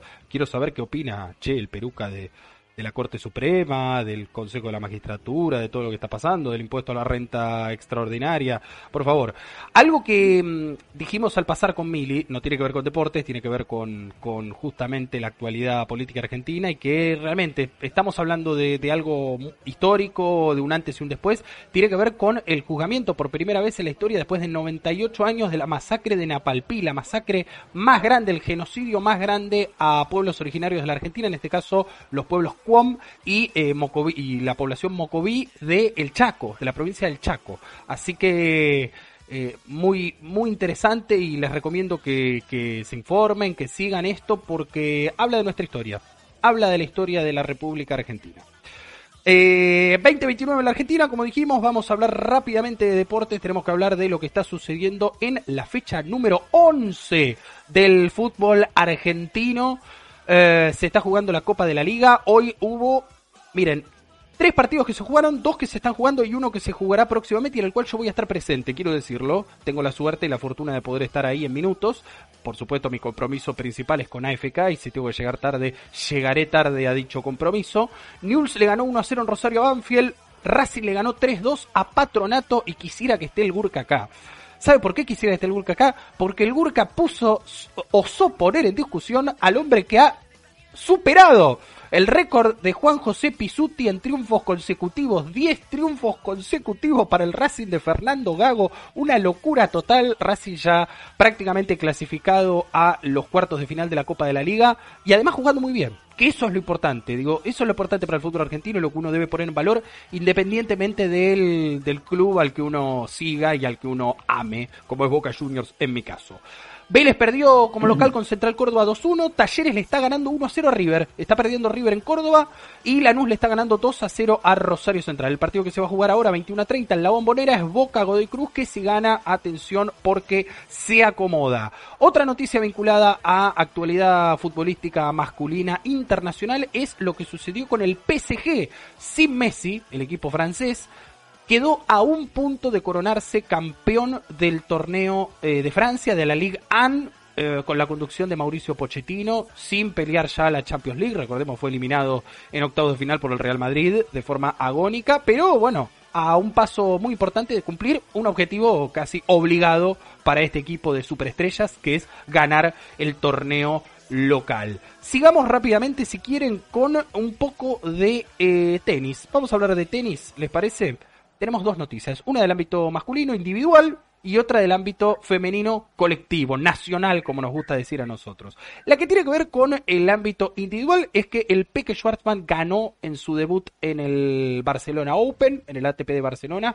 Había venido una eliminación muy dura la semana pasada eh, con Stefanos Tsitsipas. Eh, ganaba los dos primeros sets muy cómodamente y lo termina perdiendo también una remontada. Hay que darle, por supuesto, el rival también juega, hay que darle mérito a, a Tsitsipas, un gran jugador que va a ser, no tengo duda, dentro de muy poco va a ser número uno del mundo, una vez que pase ya definitivamente la era de, de los tres grandes con Djokovic, Nadal y Federer eh, póngale fichas a este muchacho. Y también a nuestro Peque Schwerman, ¿por qué no? Porque más allá de perder ese partido, sigue siendo un gran, pero gran jugador. Le ganó entonces, como decíamos, a Mackenzie McDonald 6-2, 6-2. Mañana a las 6 de la mañana juega los octavos de final y por supuesto le deseamos lo mejor. Lo que decía eh, en el ámbito femenino nacional, del tenis también, este deporte que tanto nos gusta, es que Argentina se metió nuevamente en los playoffs de la ex Fed Cup, que ahora se llama la Billie Jean King Cup.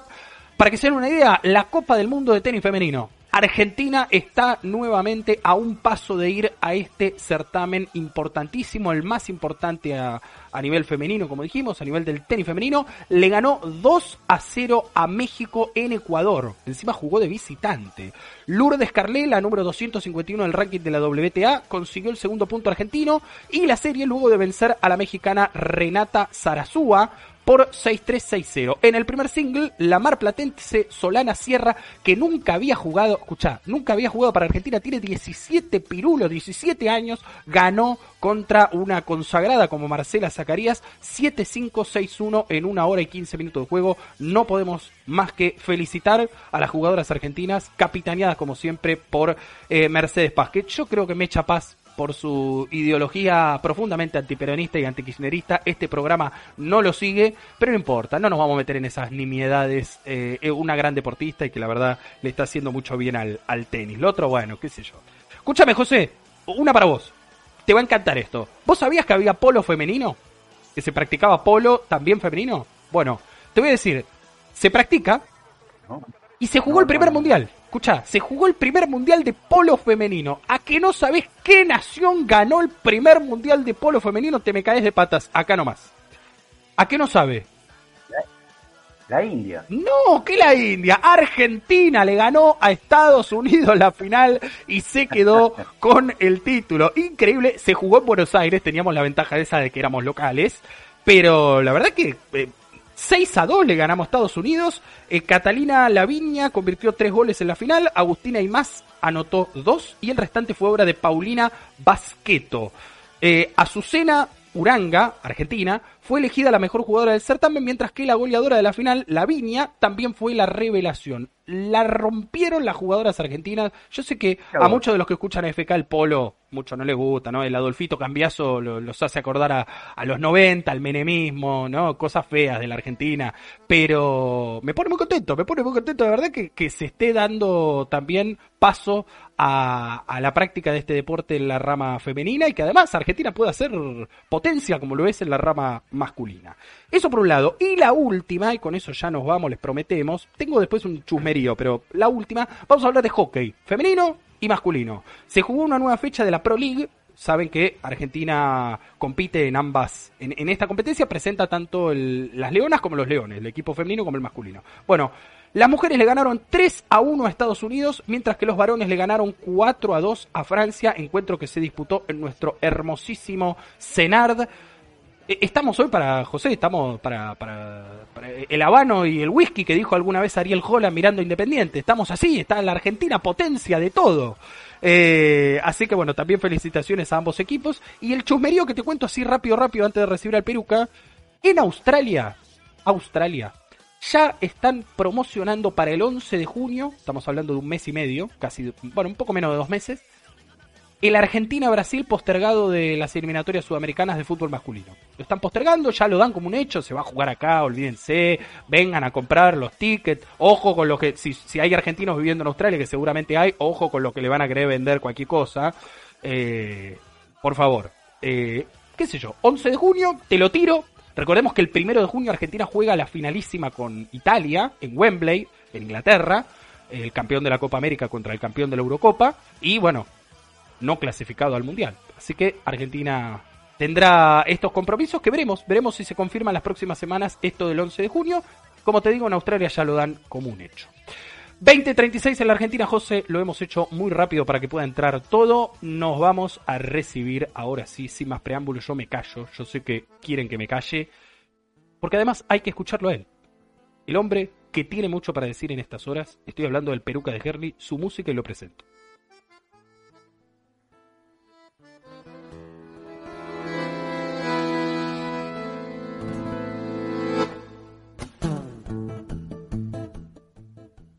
¿Cómo anda mi amigo el Peruca? Hola, ¿cómo anda Rodrigo? Bien, por suerte bien. Aquí estamos.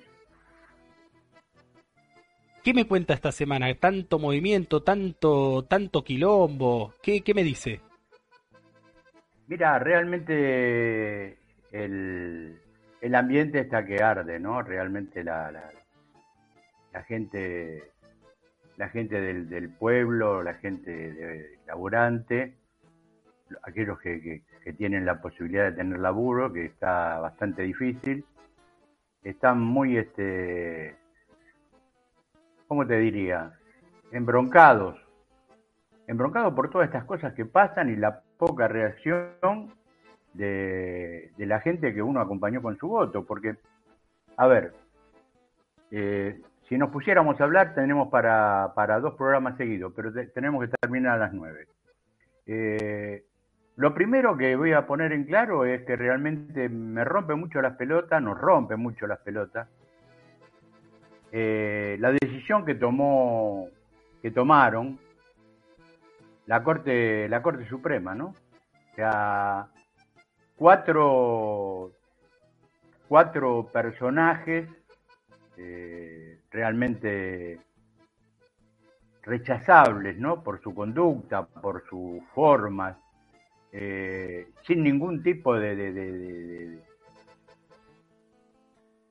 digamos, de, mostrarse como realmente gente sana, gente, gente de, de buen vivir, eh, le hizo una revolución a la, a la, ¿cómo se llama? A la Corte, al Consejo De la Magistratura. al Consejo de la Magistratura.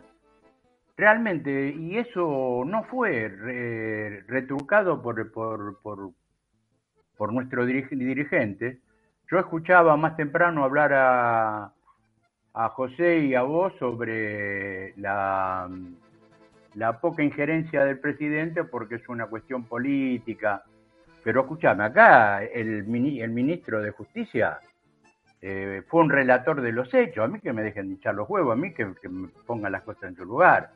Cada cosa en su lugar. El tipo tiene que, tiene que haber llevado una, una ofensiva mayor para... A esta gente no la convences con porque se debería haber hecho o tenemos que hacer. No, vayamos a donde tenemos que ir. Vayamos a la Corte Suprema de la Haya y si no hallamos la Haya, a- busquemos una olla. Y entonces lo metemos todo dentro de la olla con agua hirviendo y lo hacemos hervir a estos hijos de puta y sacamos caldo hijo de putismo. ¿Quién te dice que sirve para algo?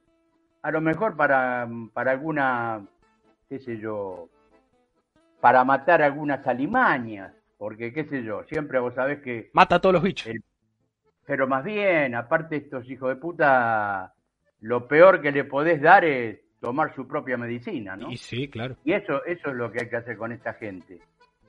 O meterlos en una olla para hacer mierda y hacer abono para, no sé, para hacer ladrillo, para que sean útiles en algo, en algo. Porque es inútil tratar de tener en este país una justicia sana, con personajes tan, tan, pero tan repudiables como estas, estas cuatro personas. Realmente eh, yo creo que acá llegó el momento de cambiar. Eh, hay que ir al fondo con la, renovar la, la, nueva, la nueva ley de todo lo que sea la justicia, porque dependemos nosotros. La gente, la gente de abajo está sometida a, a, cuatro, a cuatro dictadores. Resulta que hoy estos tipos asumen son los que te van a nombrar a la gente y son los que la pueden echar también. Más que nada, Rosati estoy hablando, ¿no? Claro. E, e, este que se votó dos veces, este que quiso salvar al hijo de unos problemas que tenía, este que fue puesto a dedo y después lo revalidaron junto a, la, a, Rosengraf. Eh, esa gente de mierda es la que hoy va a manejar los futuros jueces y fiscales federales, los que nos pueden hundir o nos pueden eh, salvar, pero con la, con la, con la capacidad de, de, de, ser tan permeable a todo aquello que tenga color verde, si es posible, eh, en forma de peso, dólar, y se venden, eh, no nos van a llegar por, no, no, no van a llevar por buen camino. Yo tengo ganas, la verdad, hablábamos con la muchachada, de hacer una pateada ya al Comodoro Pro. Ir y romper los vidrios, como rompieron en el Congreso, hacer algo. Si es posible, pegarle con una piedra en la cabeza a alguno de ellos, pero hay que tener mucha puntería. Aparte, se esconden abajo de los sillones estos muchachos. Aparte, lo, que, lo, más, lo más doloroso, no sé, para, para, para vos, Rodrigo, es sentirte desamparado. Claro y que cuatro pedazos de hijos de puta como esto hagan lo que quieran hacer de este bendito país y vos no tenés la forma de, enfrentarlos, te hace sentir una impotencia tal que decís, eh, saca lo peor de uno. Y, lo peor de uno no es que uno quiera hacer este, una, una salvajada, no, no queremos cambiar orejas por terreno, por ejemplo, ¿no? Como, como escuché que lo estaba diciendo Milagros hace un rato. Lo que queremos cambiar son hombres por justicia. Esa es la única cosa, porque si no llegamos a, cosas que te extrañan. Por ejemplo, por, por, decirte un ejemplo. A ver. Juntos por el Cambio, 2017, presentan un proyecto para el Consejo de la Magistratura, lo presentan ellos, eh, pero no contemplaba en ningún momento que el presidente sea el presidente de la Corte Suprema de la Nación. A ver, no somos boludos, no comemos vidrio, déjenos de hinchar las pelotas, no, no lleven a la gente a reacciones que van a ser adversas, adversas para la propia gente, porque desgraciadamente los que vamos a perder vamos a ser nosotros. Pero de una vez por todas, a esta justicia eh, decirle que nos dejen de romper, que cumplan con las tareas pendientes que tienen. Porque el Poder Judicial lo único que tiene que hacer y su único deber es hacer justicia. Y no lo están haciendo. Impresionante como siempre, querido Peruca. Eh, me quedaría horas y horas charlando con usted en base a esto, sobre todo porque, bueno, desde ya que tiene plena vigencia, porque estamos discutiendo la agenda de, estas horas, digo, vuelvo a decir lo mismo. Todavía estamos escuchando algunos consejeros de la magistratura que están saliendo allí del microcentro, del Palacio de Tribunales, eh, a posteriori de la jura de los nuevos integrantes, de las nuevas integrantes, ¿no? Escuchaba a Pablo Tonel y veía eh,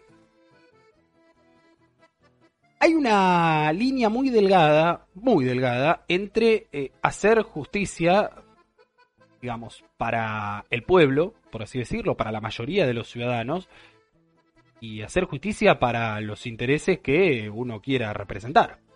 Algunos jueces, consejeros de la magistratura, no sé, legisladores, funcionarios del Poder Ejecutivo Nacional, tienen como su representación el interés de la mayoría, ¿no? De, aquellas personas, en el caso de los que se someten a votaciones, de los que los votan, digo, hacen honor a aquellos, aquellas que los pusieron en los lugares de decisión y de poder en los que están. Otros hacen lo mismo. Pero ¿qué pasa? Cuando vos no te votan, ¿quién es el que te pone en ese lugar? El que tiene el poder más concentrado, el que tiene el poder más eh, oscuro, el que tiene el poder más, más rancio. A esos se debe Horacio Rosati. ¿Vos- Usted lo dijo, Peruca. Horacio Rosati es un hombre que aceptó entrar por la ventana a la Corte Suprema de Justicia de la Nación, igual que Carlos Rosenkrantz, al cual no vamos a, a, a dejar de lado de todo esto, ¿no? Porque parece que hoy no, No. nos envalentonamos con Rosati porque es el presidente, pero Rosenkrantz es el vice. Si le pasa algo a Rosati, el que asume es Rosenkrantz. No solamente Claro. estos tipos aceptaron, sino que después eh, eh, Rosati se autovota para ser presidente del cuerpo ahora a fin de año y ahora se vuelve a autovotar para ser presidente del Consejo de la Magistratura. Eh, estamos hablando de un de un ya lo dijimos antes, ¿no? Pero pero a uno le gustaría a veces poder eh, hacer extensiva esa bronca. Porque la verdad, nos quejamos a veces por boludeces, o, o vemos pasar el elefante por adelante, ¿no? Cristina, corrupta, yegua, mirá la cartera que se compró. Y de estos tipos no decimos nada. No decimos nada. Ni nos enojamos, ni sabemos cómo se llaman. Mira, te voy a dar otro, otro ejemplo. Hoy veía, porque viste que usted, yo soy un jodón peruca, usted sabe. Eh, veía el programa de Doman en Canal 13, era un programa, la verdad, olvidable. Ah. Escucha, sí, no, no, yo me, yo soy maravilloso. No, no, pero justo lo enganché haciendo zapping en la tele. Y le estaban haciendo una. Le estaban haciendo preguntas a la gente que estaba, creo que era el Alto Palermo, o sea, una zona bastante pudiente de la República Argentina. Le preguntaban a la gente quién era el ministro de Economía, si sabían quién era el ministro de Economía de la Nación. Y decían, no, no, no sé, bueno, qué sé yo, sí, Guzmán, claro, bueno, había ponerle, el- la proporción era cinco personas contestaron que sabían y dijeron el nombre de Guzmán y otras 20 dijeron que no sabía, que no les importa la política, que no se meten. Termina el, el bloque, por así decirlo, el informe, vuelven al piso y Doman arranca diciendo, ¿saben por qué la gente no sabe quién es el ministro de Economía? Porque no se ocupa de la economía. Y yo le quiero recordar, escuchá, escuchá, yo le quiero recordar, y, y- les pido a todos ustedes, a todos ustedes que son mucho más eh, experimentados en Argentina que yo, y en el mundo, ¿todos se acuerdan de Domingo Felipe Cavallo? ¿O no? ¿Todos se acuerdan de Martínez de Oz? ¿Todos se acuerdan de Machinea? ¿Todos se acuerdan de Alfonso Pratgay? ¿No? De Nicolás Dujovne. ¿Todos se acuerdan? Entonces, eh, y estamos hablando de gente que no se ocupaba de la economía, o mejor dicho, se ocupaba de la economía de, de unos pocos. Así que, nada, e- estas cosas pasan, Peruca, y nosotros tenemos que hacer todo lo posible para que se sepan los nombres, para que se conozcan y para que haya un repudio real a su accionar. Porque mientras no ocurra, van a seguir actuando igual. Dale. desgraciadamente, la, la carrera comunicacional la ganó el poder real. Nosotros quedamos lejísimos, porque vos te fijás que la gente cuando hablas con gente, vos lo decías recién, no me interesa la política, pero pelotudo, que a la mañana cuando te levantás y prendés la luz ya estás haciendo política, ¿cómo no te va a interesar la política? Hay que ser demasiado descerebrado, desocupado o pelotudo, porque quizá esa es la mejor palabra, como decía el rosarino con acento en la T, en la T pelotudo, porque lo, lo, grafica mejor, como para no, no, no, no darle bola a las cosas que pasan alrededor tuyo. O sea, e- es, es muy indigno eh, de un ser humano no interesarse por lo que le pasa al otro. Y ahí es donde le, bro- le, bro- le brota eh, esa fiebre, digamos, revolucionaria en el buen sentido, a la gente de, a pie, a la gente común. Porque somos capaces de ir y poner el cuerpo, sabi- sabiendo que nos van a cagar a palo, sabiendo que nos van a cagar a palo. Así que bueno, compañero, Eh, gracias por el espacio. Eh, espero el miércoles que viene tener otra oportunidad, otra ventana, para seguir diciendo las cosas que, habitualmente se comentan en los barrios, en- más que nada eh, la gente de trabajo, ¿no? Gente, gente activa o pasiva, pero que ha dejado el lomo 30, 40 años en un laburo. Y eso es lo que venimos a representar nosotros. Muchísimas gracias por el espacio, Rodrigo.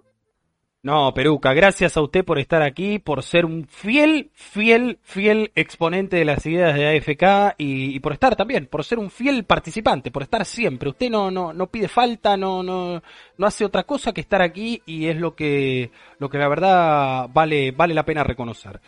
Eh, sin, Gracias. sin ir en descrédito de todos los demás, ¿eh? que por supuesto tienen sus, sus actividades, sus problemas, sus, sus cuestiones, pero la verdad hay que reconocer al Peruca y a José que siempre, siempre, pase lo que pase, llueva truene, están aquí.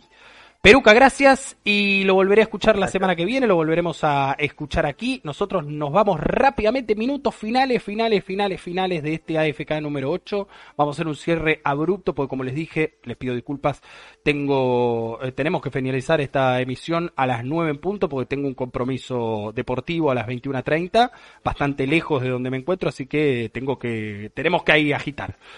Latinoamérica no puede estar el Gurka hoy nuevamente acompañándonos porque tenía en este caso un compromiso laboral muy importante para el que le, le deseamos desde ya la mejor de las fortunas. Eh, ya, ya lo hicimos de forma privada obviamente, pero lo queremos hacer también aquí. Vamos a hablar de Latinoamérica muy rápido con tres eh, conceptos y tres eh, realidades similares y diferentes a la vez. Vamos a Brasil, arranquemos por Brasil. Lula anunció finalmente que el 7 de mayo, estamos hablando de 15 días eh, más, va a presentar oficialmente su precandidatura presidencial. Si bien esto ya era Vox Populi, ya se sabía que Lula iba a ser candidato, hasta incluso la semana pasada hablamos de la designa- designación de Geraldo Alckmin como su candidato a vicepresidente, hombre de otro partido y hombre que tradicionalmente lo, fre- lo enfrentó en otro periodo político de la historia reciente del Brasil. Eh, pero bueno, c- cierto es que hay que hacer la inscripción eh, formal, hay que encarar el proceso de legal, burocrático que todo proceso electoral conlleva y es lo que va a hacer el Partido de los Trabajadores que va a llevar nuevamente a Lula como candidato para las elecciones del 2 de octubre. Recuerden, el 2 de octubre es la primera vuelta en Brasil. Faltan poco más de cinco meses para que sepamos los latinoamericanos, las latinoamericanas, quién será el próximo presidente de Brasil después del debacle, de la debacle, de la catástrofe que ha producido Lula, eh, Jair Bolsonaro. Solo el empleo da dignidad a la familia brasilera. No hay nada más sagrado que trabajar y con el sudor de tu sangre llevar a casa el sustento de tu familia. Cuando yo era presidente generamos 22 millones de empleos formales y el seguro social tenía superávit, dijo Lula en este acto en el cual, insisto, anunció nuevamente su candidatura presidencial y, y para la que le decíamos la verdad la mejor de la fortuna. Ya lo hemos hablado muchas veces aquí. Lo mejor que le puede pasar a esta era de América Latina, a esta etapa, a esta época, a esta generación, es que un dirigente de las características de Lula da Silva vuelva a ocupar la presidencia de la principal potencia económica que tiene nuestra región, que tiene, me atrevería a decir, sacando a Estados Unidos, nuestro continente. Por supuesto, Argentina, México, Colombia, hay otros países que eh, la acompañan muy bien, pero no hay hoy ningún otro país que tenga las características eh, económicas y, y geopolíticas que tiene, que tiene Brasil. Por eso, ha sido una verdadera desgracia que caiga en manos de un delirante y que un enfermo como Jair Bolsonaro, ¿no? Con las disculpas del caso para todos los enfermos.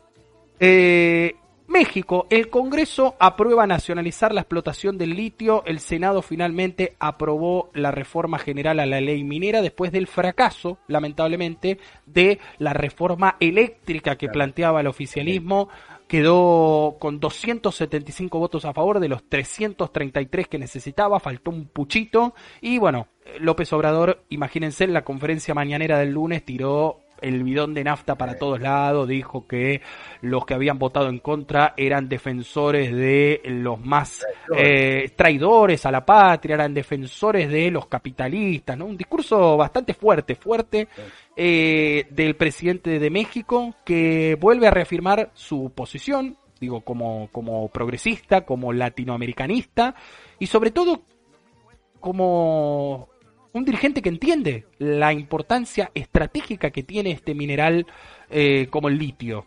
Eh, es realmente, es realmente muy, pero muy valioso que. porque no ocurre en todos los países. No ocurre en todos los países. Aún aquellos que tienen gobiernos progresistas, ¿eh? No siempre hay un presidente que se para y dice, yo tomé esta decisión porque es lo mejor, considero que es lo mejor para todo el pueblo, no para mi partido, no para mí, no para mi grupo de, amigos.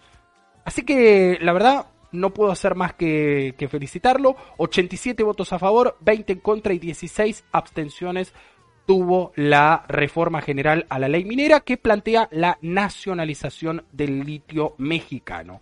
Y la última, para que entendamos también que, podemos decirlo, no me gusta, porque amigo enemigo no está bueno, pero el antagonismo regional, el proyecto antagónico regional con el que nosotros soñamos y representamos, hoy tiene dos caras muy claras y, recientemente relanzadas, que son Guillermo Lazo, que estuvo aquí en la Argentina hace muy poquito, estuvo con el presidente anunciando, con Alberto Fernández anunciando algunos acuerdos, y cruzó el charco y se fue con su socio regional, que es Luis Lacalle Pou, el presidente de Uruguay. Bueno, anunciaron un acuerdo comercial entre estos dos países que de acuerdo a los movimientos que se están gestando en la región, podrían, el año próximo, 2023, quedar bastante en soledad, porque piensen, volvamos a recapitular, si Lula gana en Brasil, se va Bolsonaro, si Gustavo Petro gana ahora el 29 de mayo en Colombia, se va Iván Duque.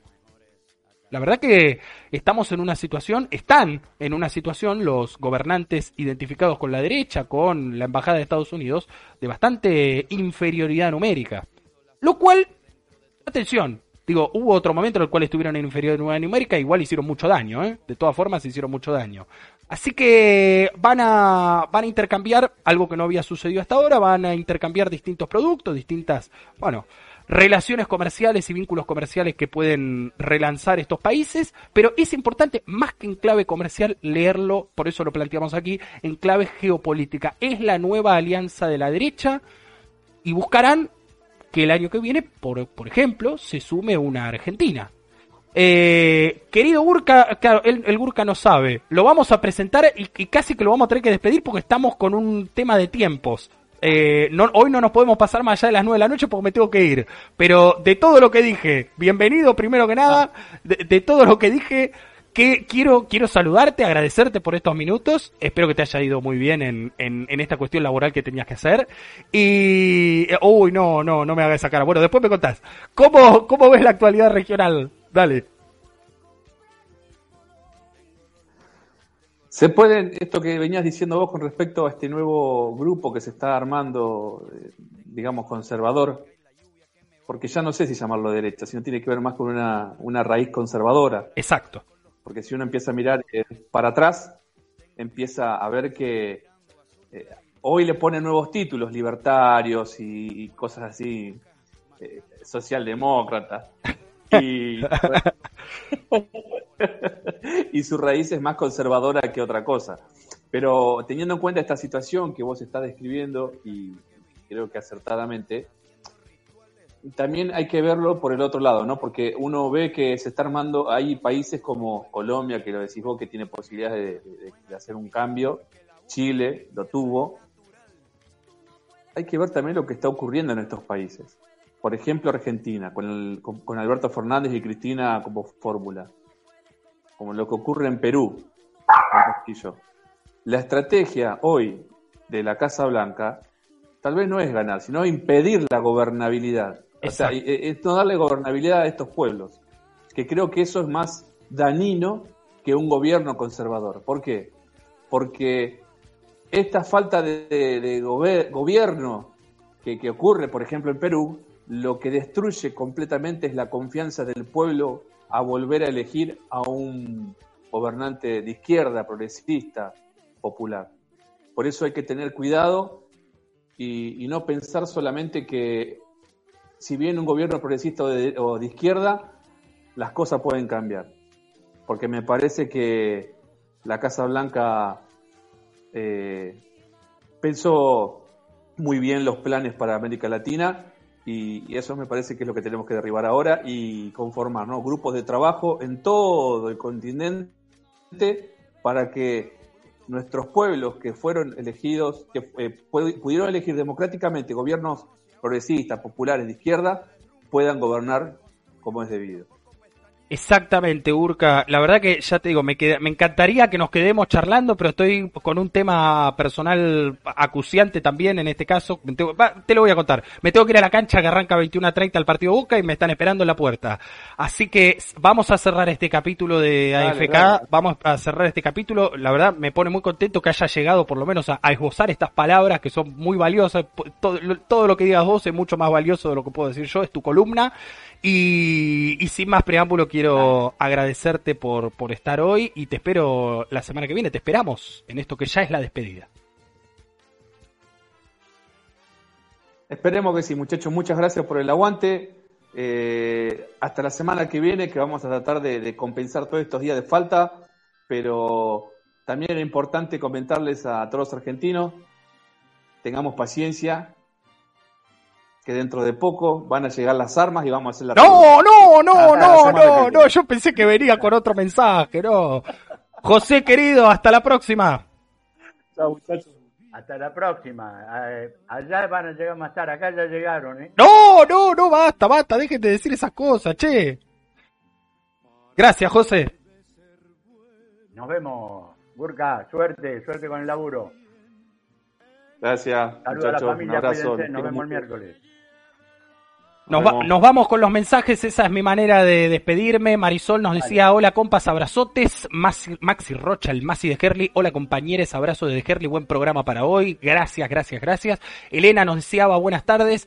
Nos avisaba que llegó corriendo del trabajo para conectarse al programa como todos los miércoles y nos manda un abrazo muy grande. Y Adriana, que también nos estaba escuchando el día de hoy. Buenas noches compas, excelente programa. Muchas gracias a todos. Quiero sumar también los saludos de la gran y la única Andy Mercado, que otra vez me por el pelo. Hola chicos, ¿cómo andan acá haciéndoles el aguante como todos los miércoles? Les cuento que hicieron hace poco un lugar para tomar algo.